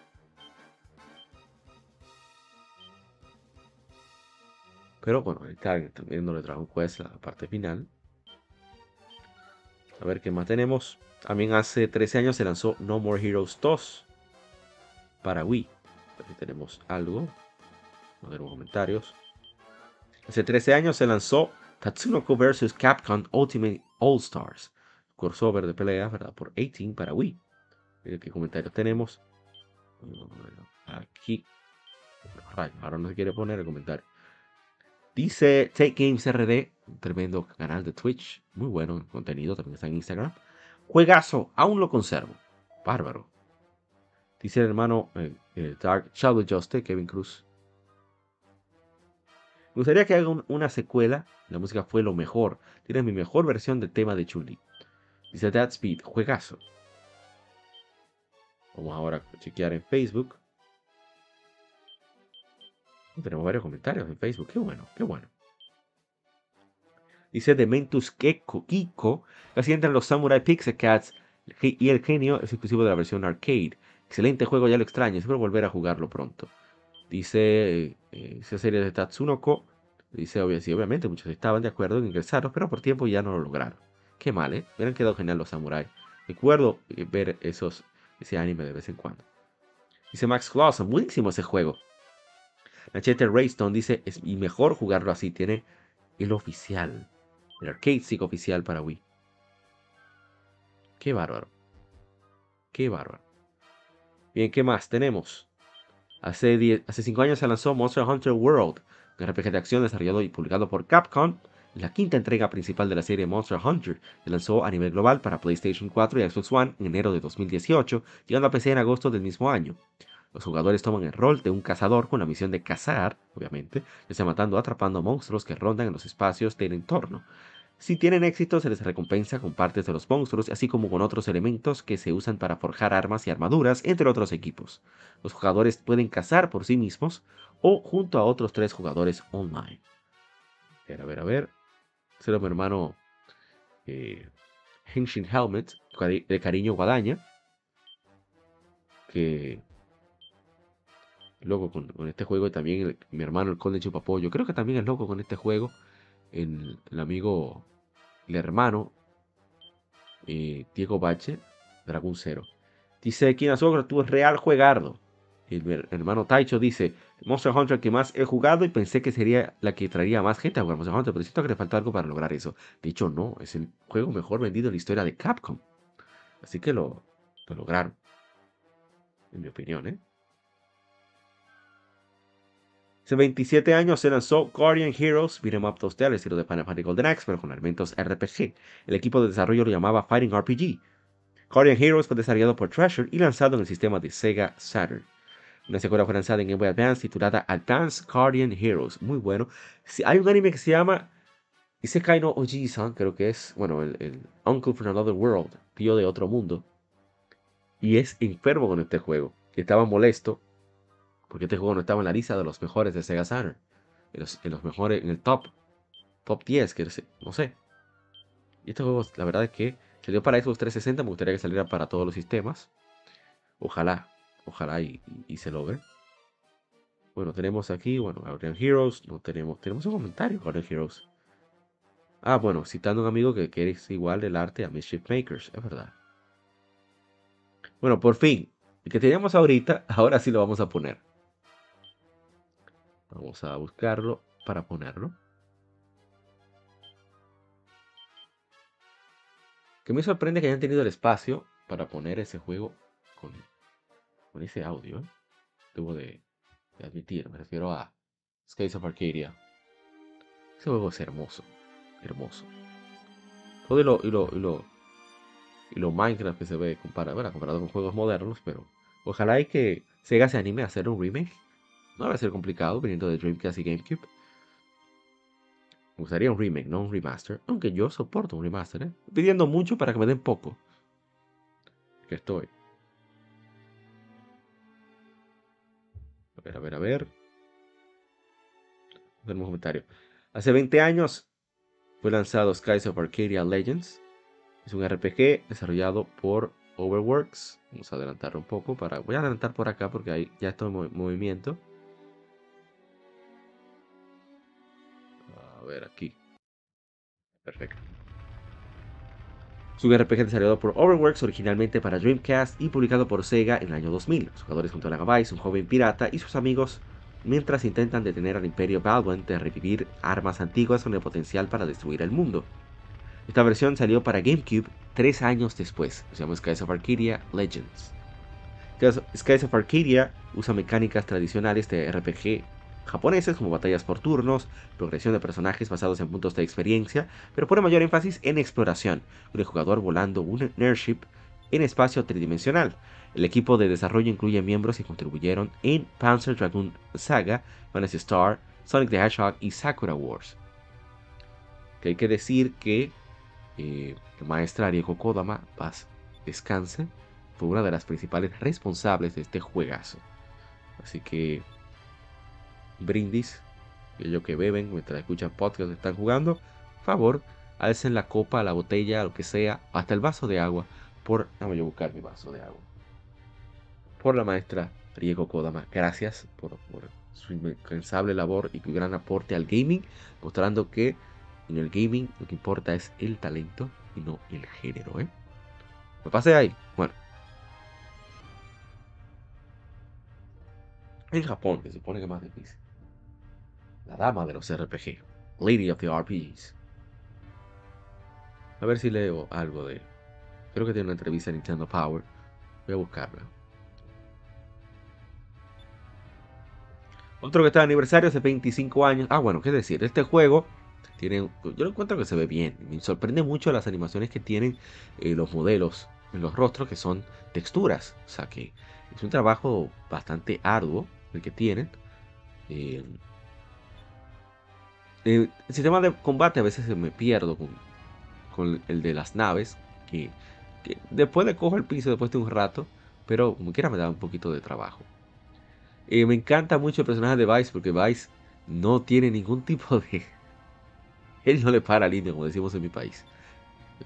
Él le entra a todo, él anda tranquilo, él dice, hay, hay que resolver. Cero, cero, cero miedo. Lo que sí, es, bastante humano.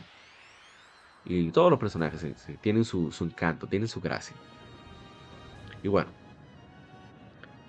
Vamos a ver. Hace 25 años fue lanzado Final Fantasy Tactics. Es un RPG táctico desarrollado y Ah, pero estoy yo leyendo como que jugué no. Es un juego que es de los favoritos de, de Ishidori de, de Modo 7 Podcast. Y por cierto, Modo 7 Podcast tiene un formato distinto. Ahora están entrenando en YouTube. Así que pueden ir a chequear el canal de YouTube. Que ahí va a estar primero.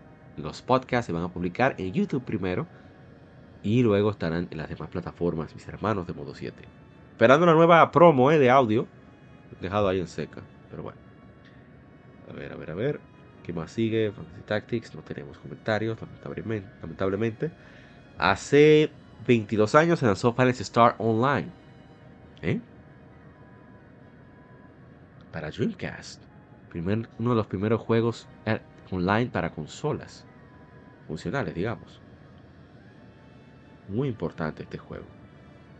También hace 22 años se lanzó Oni, juego de, de Bungie para PlayStation 2 y PC. ¿Eh? Interesante. Este sí tiene gameplay, que vamos a ponerlo.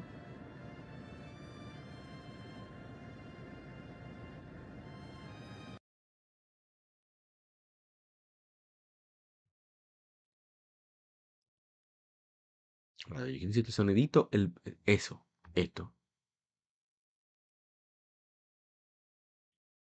Oh, pero no lo puso. Ah,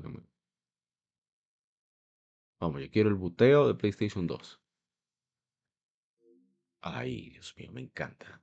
Es el boot que más me gusta. de Todas las consolas. Bien, vamos, vamos. De su majestad PlayStation 2. Bueno, no tenemos comentarios de este juego. Lo que voy a hacer es que voy a ponerlo por acá.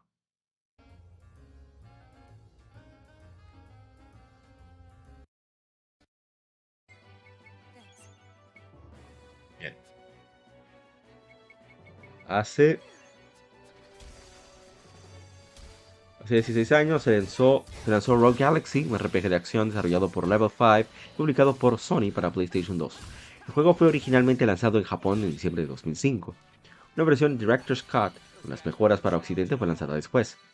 En diciembre de 2015, el juego salió para PlayStation 4 a través de la PlayStation Store. El juego sigue a Jaster Rogue, un joven que vive en un planeta aislado, el cual se involucra en un conflicto galáctico y se da cuenta de que el destino de toda la galaxia está en sus manos. Al momento de su lanzamiento, Rogue Galaxy fue el juego más grande desarrollado por Level 5, tanto en términos de staff trabajando como tiempo de producción, 3 años. Tanto Level 5 como Sony tenían altas expectativas con el juego, con esperanza de retar el dominio de RPG en RPG de Final Fantasy Dragon Quest, y no fue así lamentablemente. Por eso Sony no siguió desarrollando este juego. Creo que Sony debió ser más realista por mucho. Primero lanzó el juego tarde. Segundo, el juego no tiene las características ni la... Es un bendito juego nuevo. No va a tener el agarre de esas franquicias ya tradicionales. Símbolo de- del- género. Que no- es imposible. Sony debió centrarse en crear una franquicia. Yo creo que, es que no estaban en eso, parece. Ese juego dan durísimo. Hay que tener muchísimos objetos. Medir bien.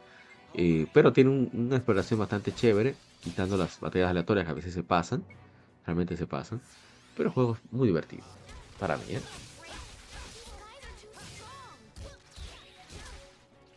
A ver, a ver, a ver, estoy buscando si tengo algo más que comentar. Yo recuerdo que yo vi ese juego en un anuncio de una revista, sé si era Tips and Tricks, una EGM, Sony Gaming Monthly, pero era una revista gringa, eso sí lo recuerdo. Porque eh, no la vi en EGM, no recuerdo haber visto algo de eso en EGM en español. Entonces cuando lo vi, vi los visuales, vi ese estilo, de ese diseño, eh, gráficos en tiempo real, digo, wow, pero este juego se ve muy bien. Y ya, eso fue lo único que supe del juego. Luego voy a la pulga y veo a un precio más o menos decente, pero considerando, que yo preguntaba por él, como digo, no, ese juego no es común. Rogue Galaxy de PlayStation 2 original en el mercado de pulgas. Y me dije a mí mismo, mismo hay que comprar ese juego. Estaba a 500, 600 pesos, me lo bajaron a 500. Y yo, debo decir de ingenuo, era del videoclub que estaban las niñas de Cáceres, aquellos que viven en Santo Domingo, recuerdan el HM Videoclub, club de, de, video, de video, de video alquiler. Que lo había visto ahí el juego, porque un amigo me había llevado. Iba ahí él, iba a alquilar, entonces yo lo acompañaba a veces. Ahí fue que alquilé. Bueno, vamos a hablar de eso después. La cuestión es que tenía el sello del videoclub tanto en el disco como en, uh, en la caja. Y yo dije, no, no, no, yo quiero que mi juego se vea pristino. Yo quiero que mi juego se vea pristino. Y no quiero que tenga, que se vea afectado. Digo, por ser de un club. No, eso se ve muy rata. Porque lo fui. Este juego hubiera valido muchísimo más con eso.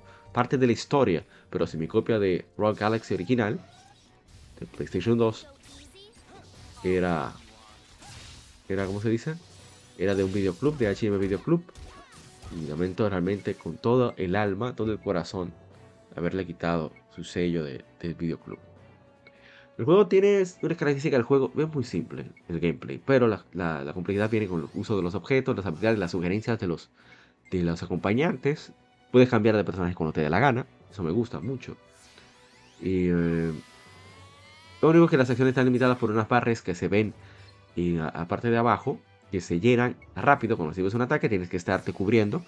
Y la otra característica que me encanta, aparte de los visuales, es que el juego tiene ciertas cosas modernas, o sea, tiene un muy, muy profundo sistema de creación de objetos. Aparte de eso, tiene también una de las cosas que me sorprende, eh, tú puedes saltar, puedes cargar, cargar a ciertos enemigos para lanzarles cosas. Hay mucha flexibilidad en, cuanto a los sistemas del juego. Em, y que fueron quitando este bendito dungeon. Algunos dungeons, como este en el cual estoy, hay constantes save points. Los save points se recuperan energía, puede, tienen eh, capacidad de almacenamiento para guardar objetos y eh, está como bien, tiene un buen ritmo. O sea, tienen bien calculado que cada cuánto tiempo una persona normal, una persona adulta con responsabilidades, tiene que a veces soltar el juego. Y creo que eso es muy importante. Y que te sirven también de, de, de warp point, de, para fast travel, para moverte rápido en los mapas. Eso está genial. Hay que dársela a, Level 5 y con Rogue Galaxy hicieron un muy buen trabajo. A ver, a ver, a ver. Vamos ahora, bueno, vamos a seguir, vamos con lo que sigue. Hace 21 años se lanzó Silent Hill, el primero de PlayStation, otro de los favoritos de, del crew de modo 7 podcast. Ahí para que vean, ¿eh? Siempre lo tenemos en cuenta. A ver. Eh, dice Varias, hace 20, wow, hace 24 años. Dice también está Retro Games RD, se manifiesta, dice Kina Sobra, dice mucho que es el mejor juego de terror. Ese es el mejor, yo sé que ese, ese es el que yo, yo, yo, yo, responsablemente no toco. Lo he jugado y lo he soltado, porque no, yo no voy a estar. Eso era bastante presión. A ver, tenemos más comentarios. Eso fue en Instagram, Facebook. Vamos a ver. Dice, soy fan de los survival y de terror. Silent Hill de PlayStation 1 fue uno de los primeritos que completé en su momento. Para mí en su momento presentó una dinámica de juego muy envolvente. De verdad que lo disfruté, lo disfruto mucho aún. Y, y os atraen los citas, fuimos los mejores jugando joyas con esos gráficos experimentales. Mucha verdad, y añadir además que en aquel momento fue completamente en inglés. Dice la belleza uff, joya de colección difícil estos días. Es así, muy difícil de conseguir. Ahí estoy equipando, tratando de equipar mejor mis personajes. Ah, este tiene, este tiene gameplay. Vamos a ponerlo. Vamos, vamos.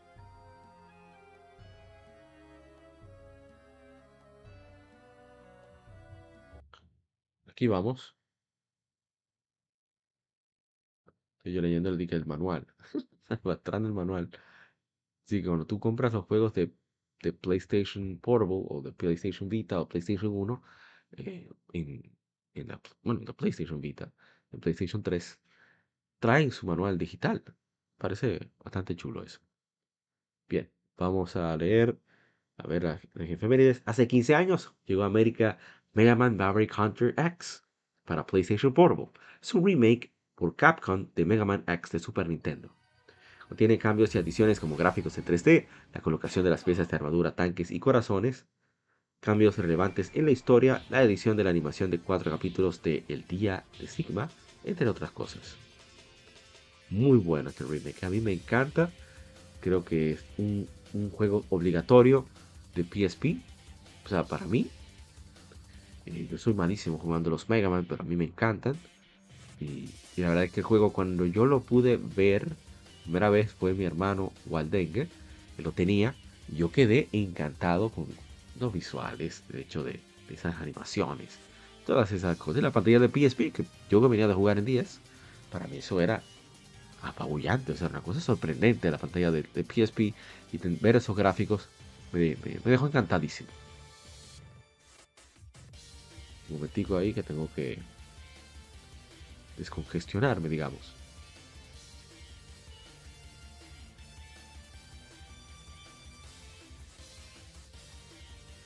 Aquí tenemos los momentos claves de Mega Man X en forma de cinemáticas. El inicio. Eso me pareció fantástico, una muy buena idea, de verdad. ¿Qué fue? ¿Pasó?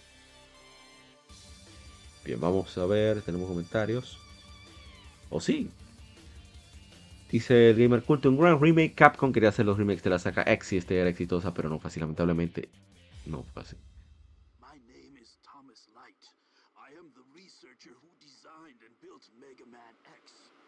Y a ver, mi hermano Big Portable, que también está por ahí.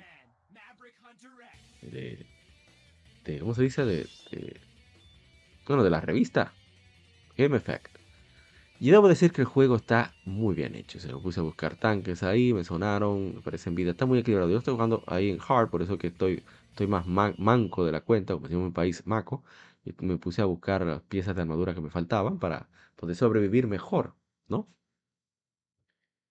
Y es que la acción, o sea, el juego es meramente adictivo. Bueno, a mí a veces no me gusta jugar los juegos de Mega Man porque, como dije, yo soy bastante manco y sé que nadie quiere ver a manco jugar.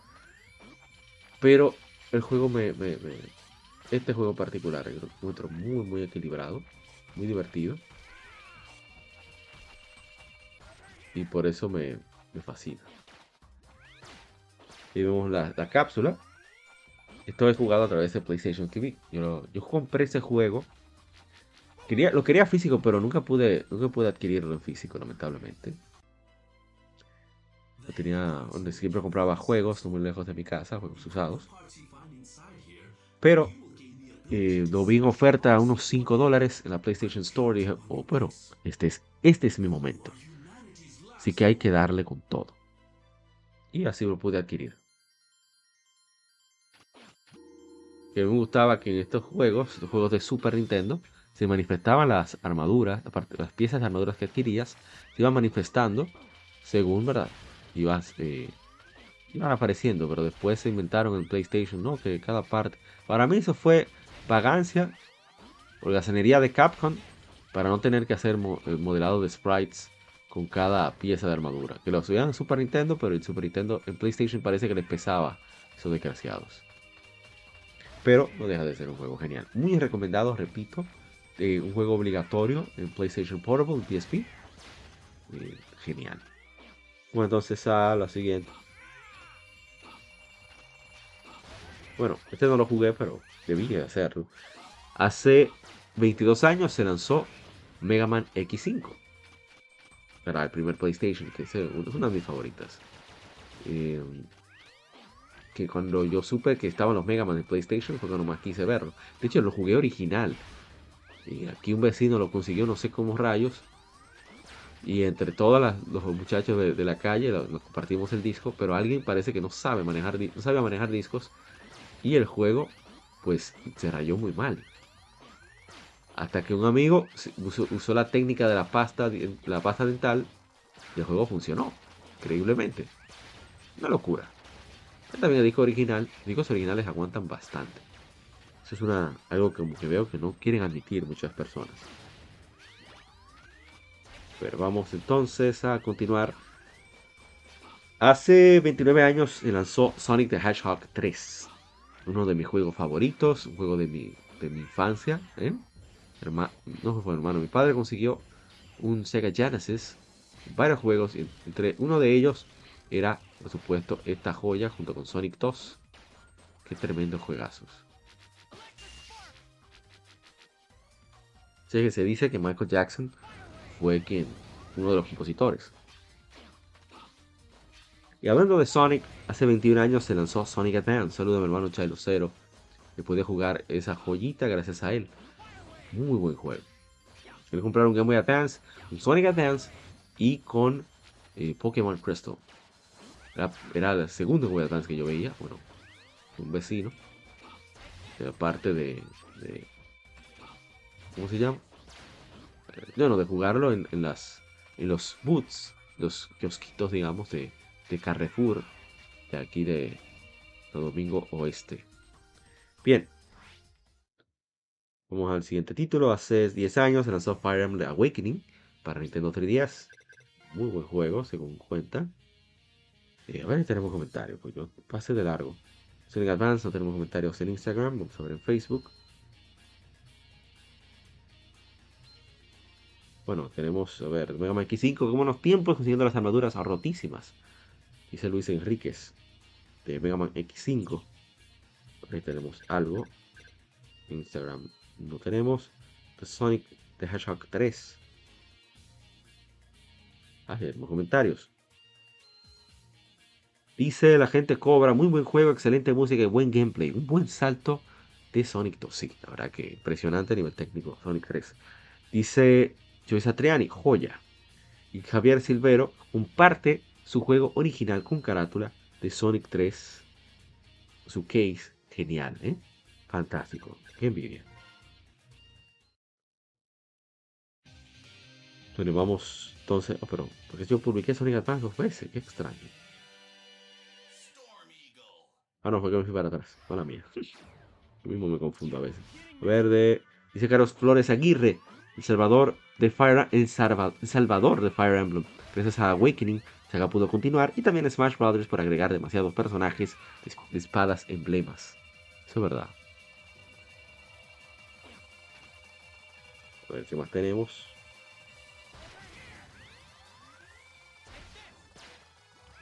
Ah, bueno, tenemos. Así, ah, este tiene su, gameplay. ¿eh? No puede olvidar. Bueno, quedan unos cuantos jueguitos. Vamos a ver si voy acelerando.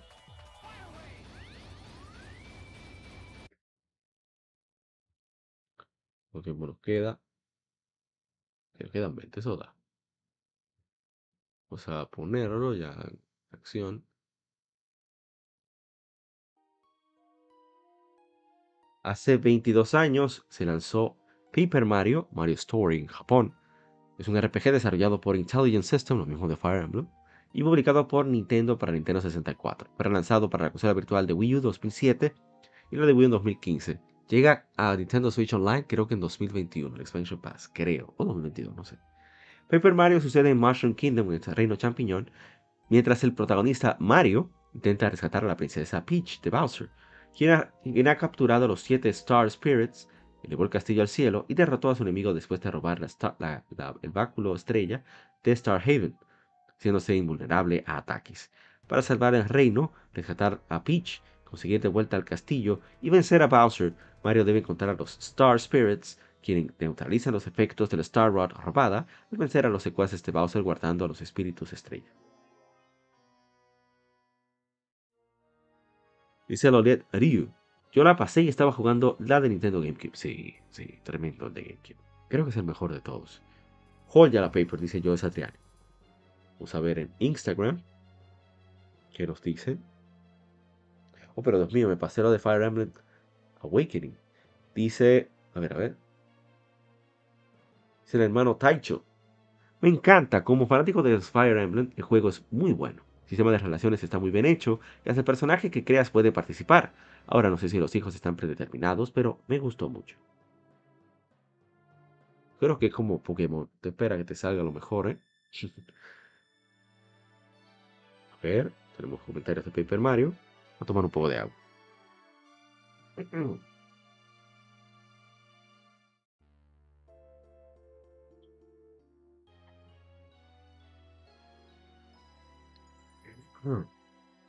Hace 15 años se lanzó Devil May Cry 4 para PlayStation 3 y Xbox 360 de Capcom.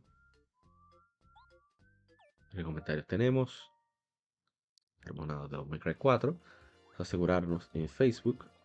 Ah, ver, comentarios de Paper Mario en Facebook. Yo la pasé y estaba jugando la de Nintendo GameCube. Sí. Joya la Paper, dice Satriani. Sí, sí, verdad. Ya habíamos dicho eso. Tenemos nada de May Cry 4, aparentemente. Y vamos con el que sigue, que también tiene su gameplay. Es uno de los juegos que más yo deseo continuar, pero, pero, pero, y me decidí, pues...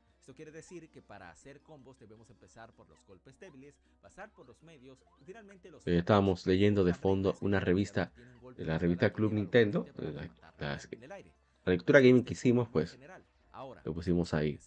La regla de SNK es todo lo contrario. Aquí vamos de mayor a menor, es decir, iniciamos un ¿Qué? Aquí vamos. fuerte y terminamos con un golpe débil.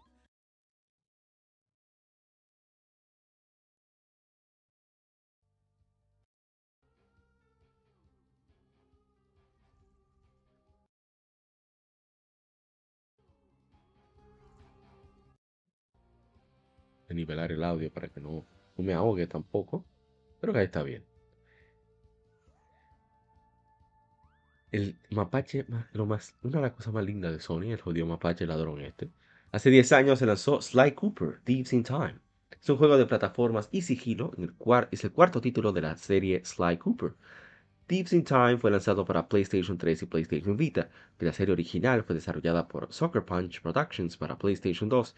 Este juego fue desarrollado por Sansaru Games, quienes portearon los originales en la alta definición para PlayStation 3 y PlayStation Vita.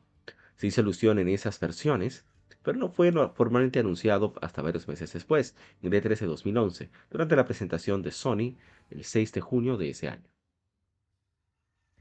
que el juego es cross-buy. O sea, tú compras la versión. ¿Verdad? ¿Es cross-buy? No, no es cross-buy. Estoy hablando de disparate. Esta versión de PlayStation 3 la dieron en el Plus junto con la de PlayStation Vita. Yo compré la de PlayStation Vita física como menos de 10 dólares. Yo, porque yo quería el mapache y la, la edición de colección a 5 dólares, algo así. La edición de colección, no, perdón, la Sly Cooper uh, Sly Collection. Que al final tuve que comprar digital porque no parecía físico, pero bueno. Eh, digo la versión de PlayStation 3, que es la que se puede hacer streaming. Y bueno, este juego tiene unos visuales, pero encantadores, sí, por lo menos para mí son muy encantadores. Eh, se ve muy bien, se juega excelente. Yo como fastidiar hasta que, aquí está la misión. A mí me gustan mucho los diálogos que tienen. Eh, son, son muy divertidos, por lo menos para mí. Las personalidades son muy claras. Sly, que es siempre quiere llevar, seguir adelante, no quiere como planear mucho, que digamos. Bentley, eh, sí, está ahí en intermedio, ¿eh? O sea, hay que planificar, él, planifica, no, no hay problema. Pero Bentley es bien metódico, bien, bien observador, bien racional, bien reflexivo y se toma su tiempo. Mientras que Murray, el hipopótamo, Bentley es la tortuga, Sly es, es el mapache. Y el desgraciado de, de Murray, ese no piensa nada. quédate ahí. Siempre le dice, quédate ahí en el vehículo. Porque, para que no cause problema. Están planificados con lo que van a hacer. Están conversando, discutiendo. Y yo debo decir, y debo repetir, mejor dicho, que yo sí, no soy fanático en absoluto del sigilo. Pero Sly lo hace tan cómico, tan, tan entretenido, tan divertido para mí. Porque es cómico, es completamente cómico que a mí me encanta. Me encanta. Y, la 4, ni se diga, o sea, ni parece que lo desarrolló otro estudio. Muy buen trabajo.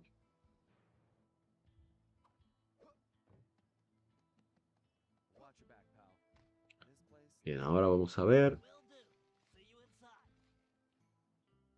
Hace 32 años se lanzó Street Fighter 2 The World Warrior. Ahí está Street Fighter 2. Vamos a ver si hay comentarios. Tenemos, así que sigamos. Hace 16 años se lanzó Lunar Nights para Nintendo 10.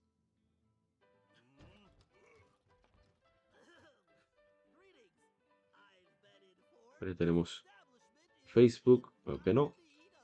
Seguimos. Hace 17 años se lanzó Tales of Legendia para PlayStation 2. Pero a ver, a ver.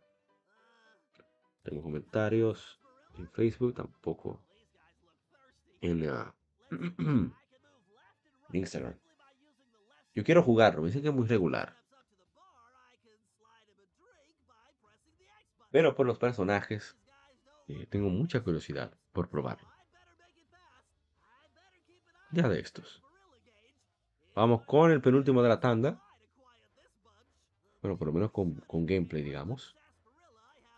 Mire, e, ellos siempre integran diferentes minijuegos. Quiero poner algo más de slide para que vean cómo es que cómo se hace lo de el mapache ladrón.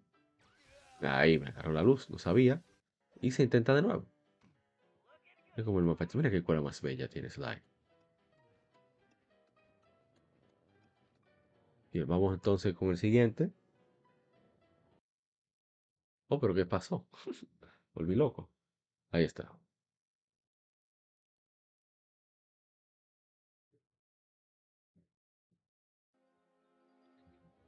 Hace 11 años se lanzó Kingdoms of Amalur Reckoning, un RPG de acción para Windows, PlayStation 3 y Xbox 360, desarrollado por Big Huge Games y 38 Studios, quienes publicaron junto a Electronic Arts. Fue el único juego de 38 Studios antes de, declararse en, antes de declararse en bancarrota. Una lástima eso, ¿eh? porque el juego, el juego inició como un MMO, según he leído por ahí.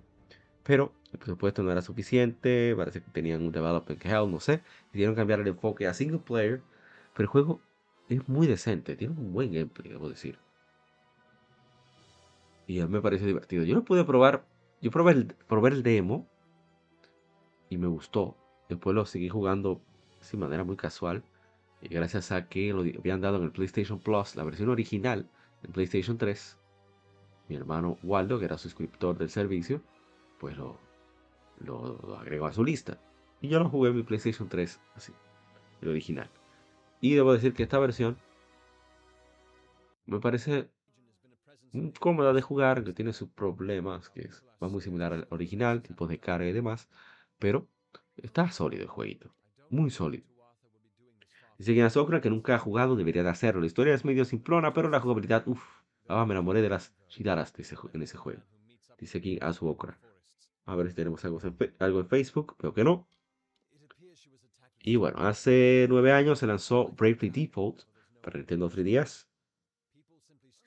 Dice Ángel Gabriel Pérez Valdés, muy buen juego, que aunque al final vuelve tedioso repetir capítulos y sus secuelas mejoran mucho. Joel Moya, es un juegazo, las batallas contra los jefes son el punto fuerte del juego y la banda sonora está genial. Dice Roberto Melgar, muy buen juego, hasta la parte donde te hacen repetir el juego y rompen todo el ritmo. Está, está fuerte eso.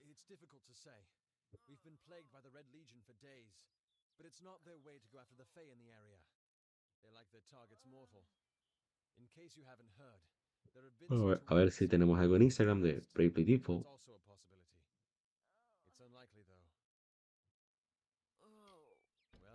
Creo que no.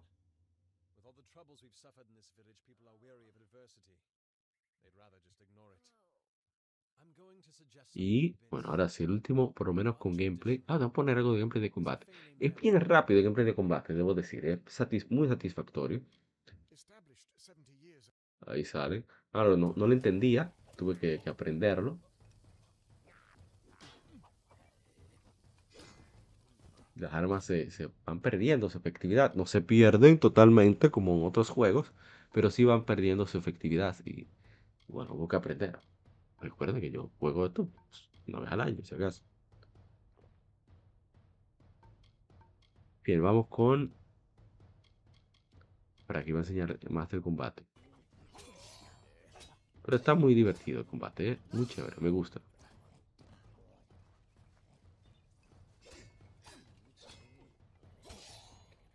Aquí vamos. Último de la tanda, por lo menos con gameplay. Eh, pero es este. Me equivoqué, me equivoqué.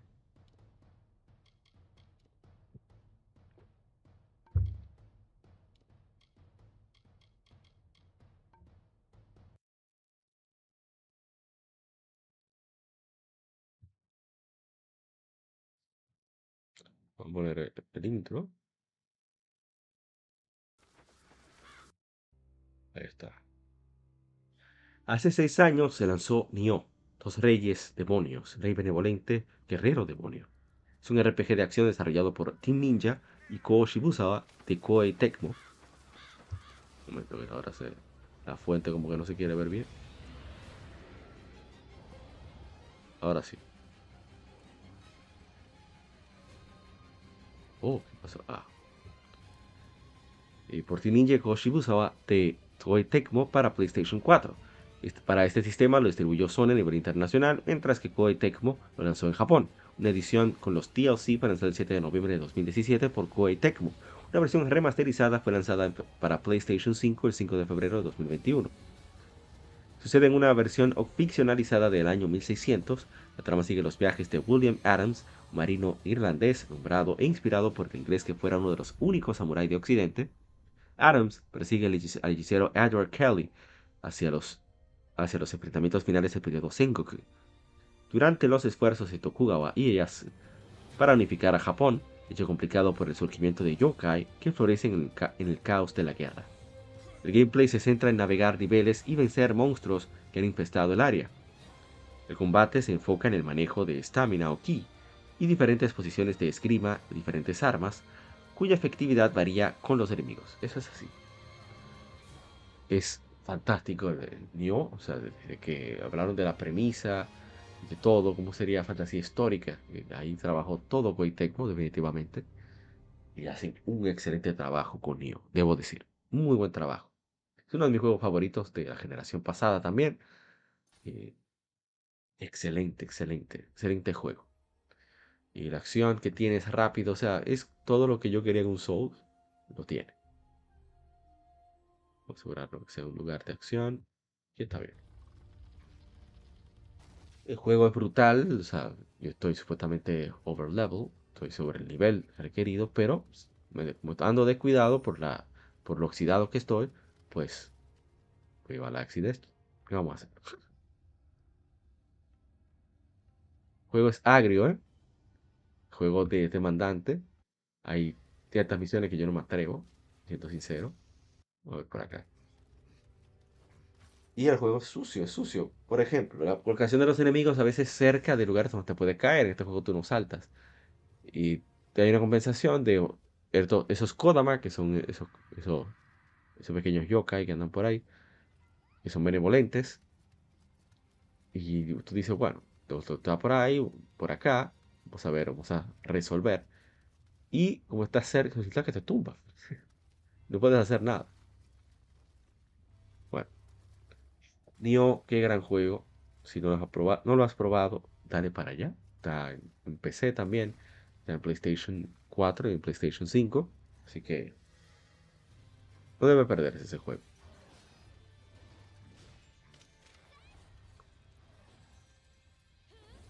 A ver qué más tenemos.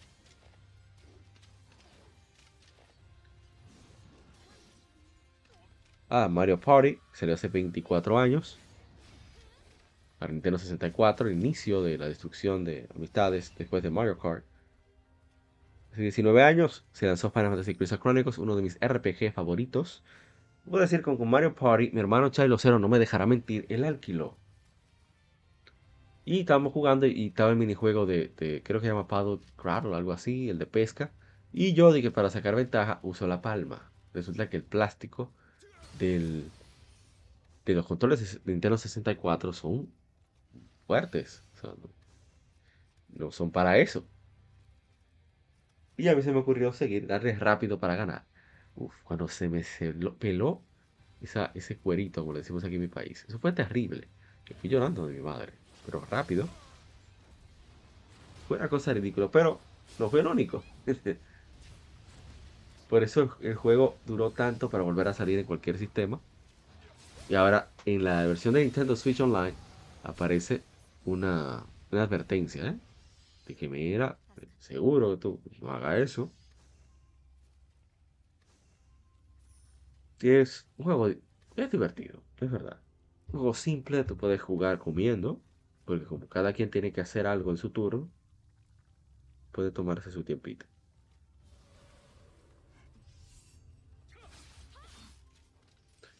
Ah, bueno, de Nio Dice, aún no lo toco lo suficiente, dice el Taicho. Taicho, avisa, podemos jugarlo juntos, te puedo ayudar. No tengo problemas. De Mario Party dice el nuevo uno, es decir, un destruye amistad. Es verdad. Mario Party es terrible. Te habla de Monopoly y demás, pero Mario Party es peor.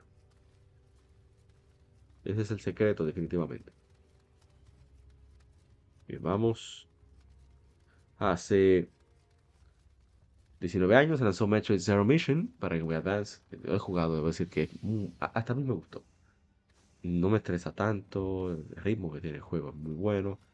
Asunto de la exploración, excelente.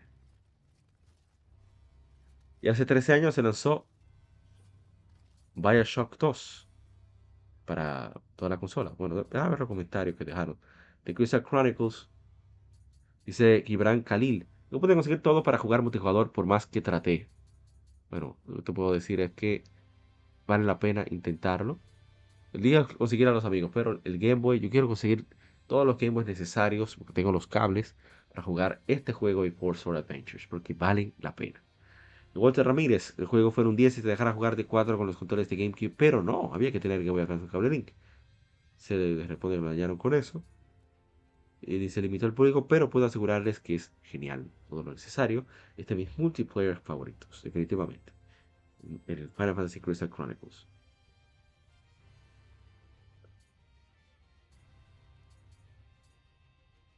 A ver, a ver, a ver.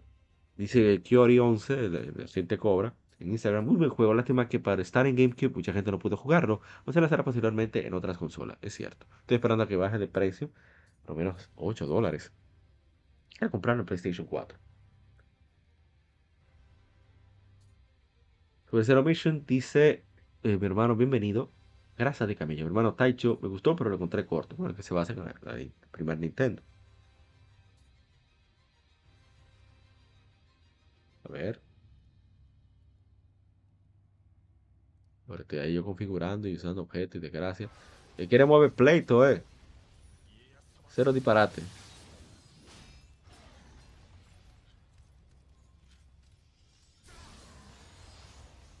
Ver. Me distraje viendo lo de Nio. Veamos en Instagram. Tenemos comentarios. Sí, ah, lo leímos. Ahora de Metroid Zero Mission. Ah, sí. Me gusta lo encontré corto. A ver en Facebook. Metroid Zero Mission. Dice joya, joya, joya, Jose Triani. Muchas gracias, hermano. Dice Víctor Sánchez, mi Metroid en 2D favorito. Cuando jugué con Samus Zero, me encantó. Obviamente que lo comentamos.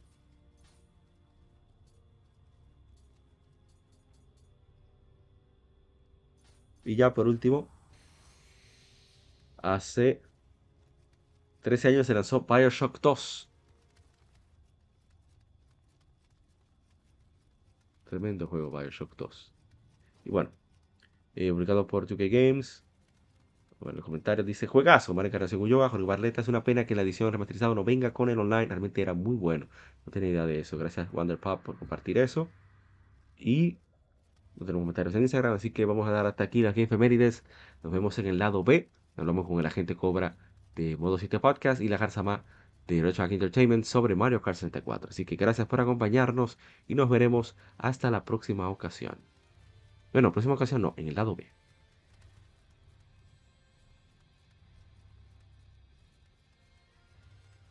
Este es el lado B.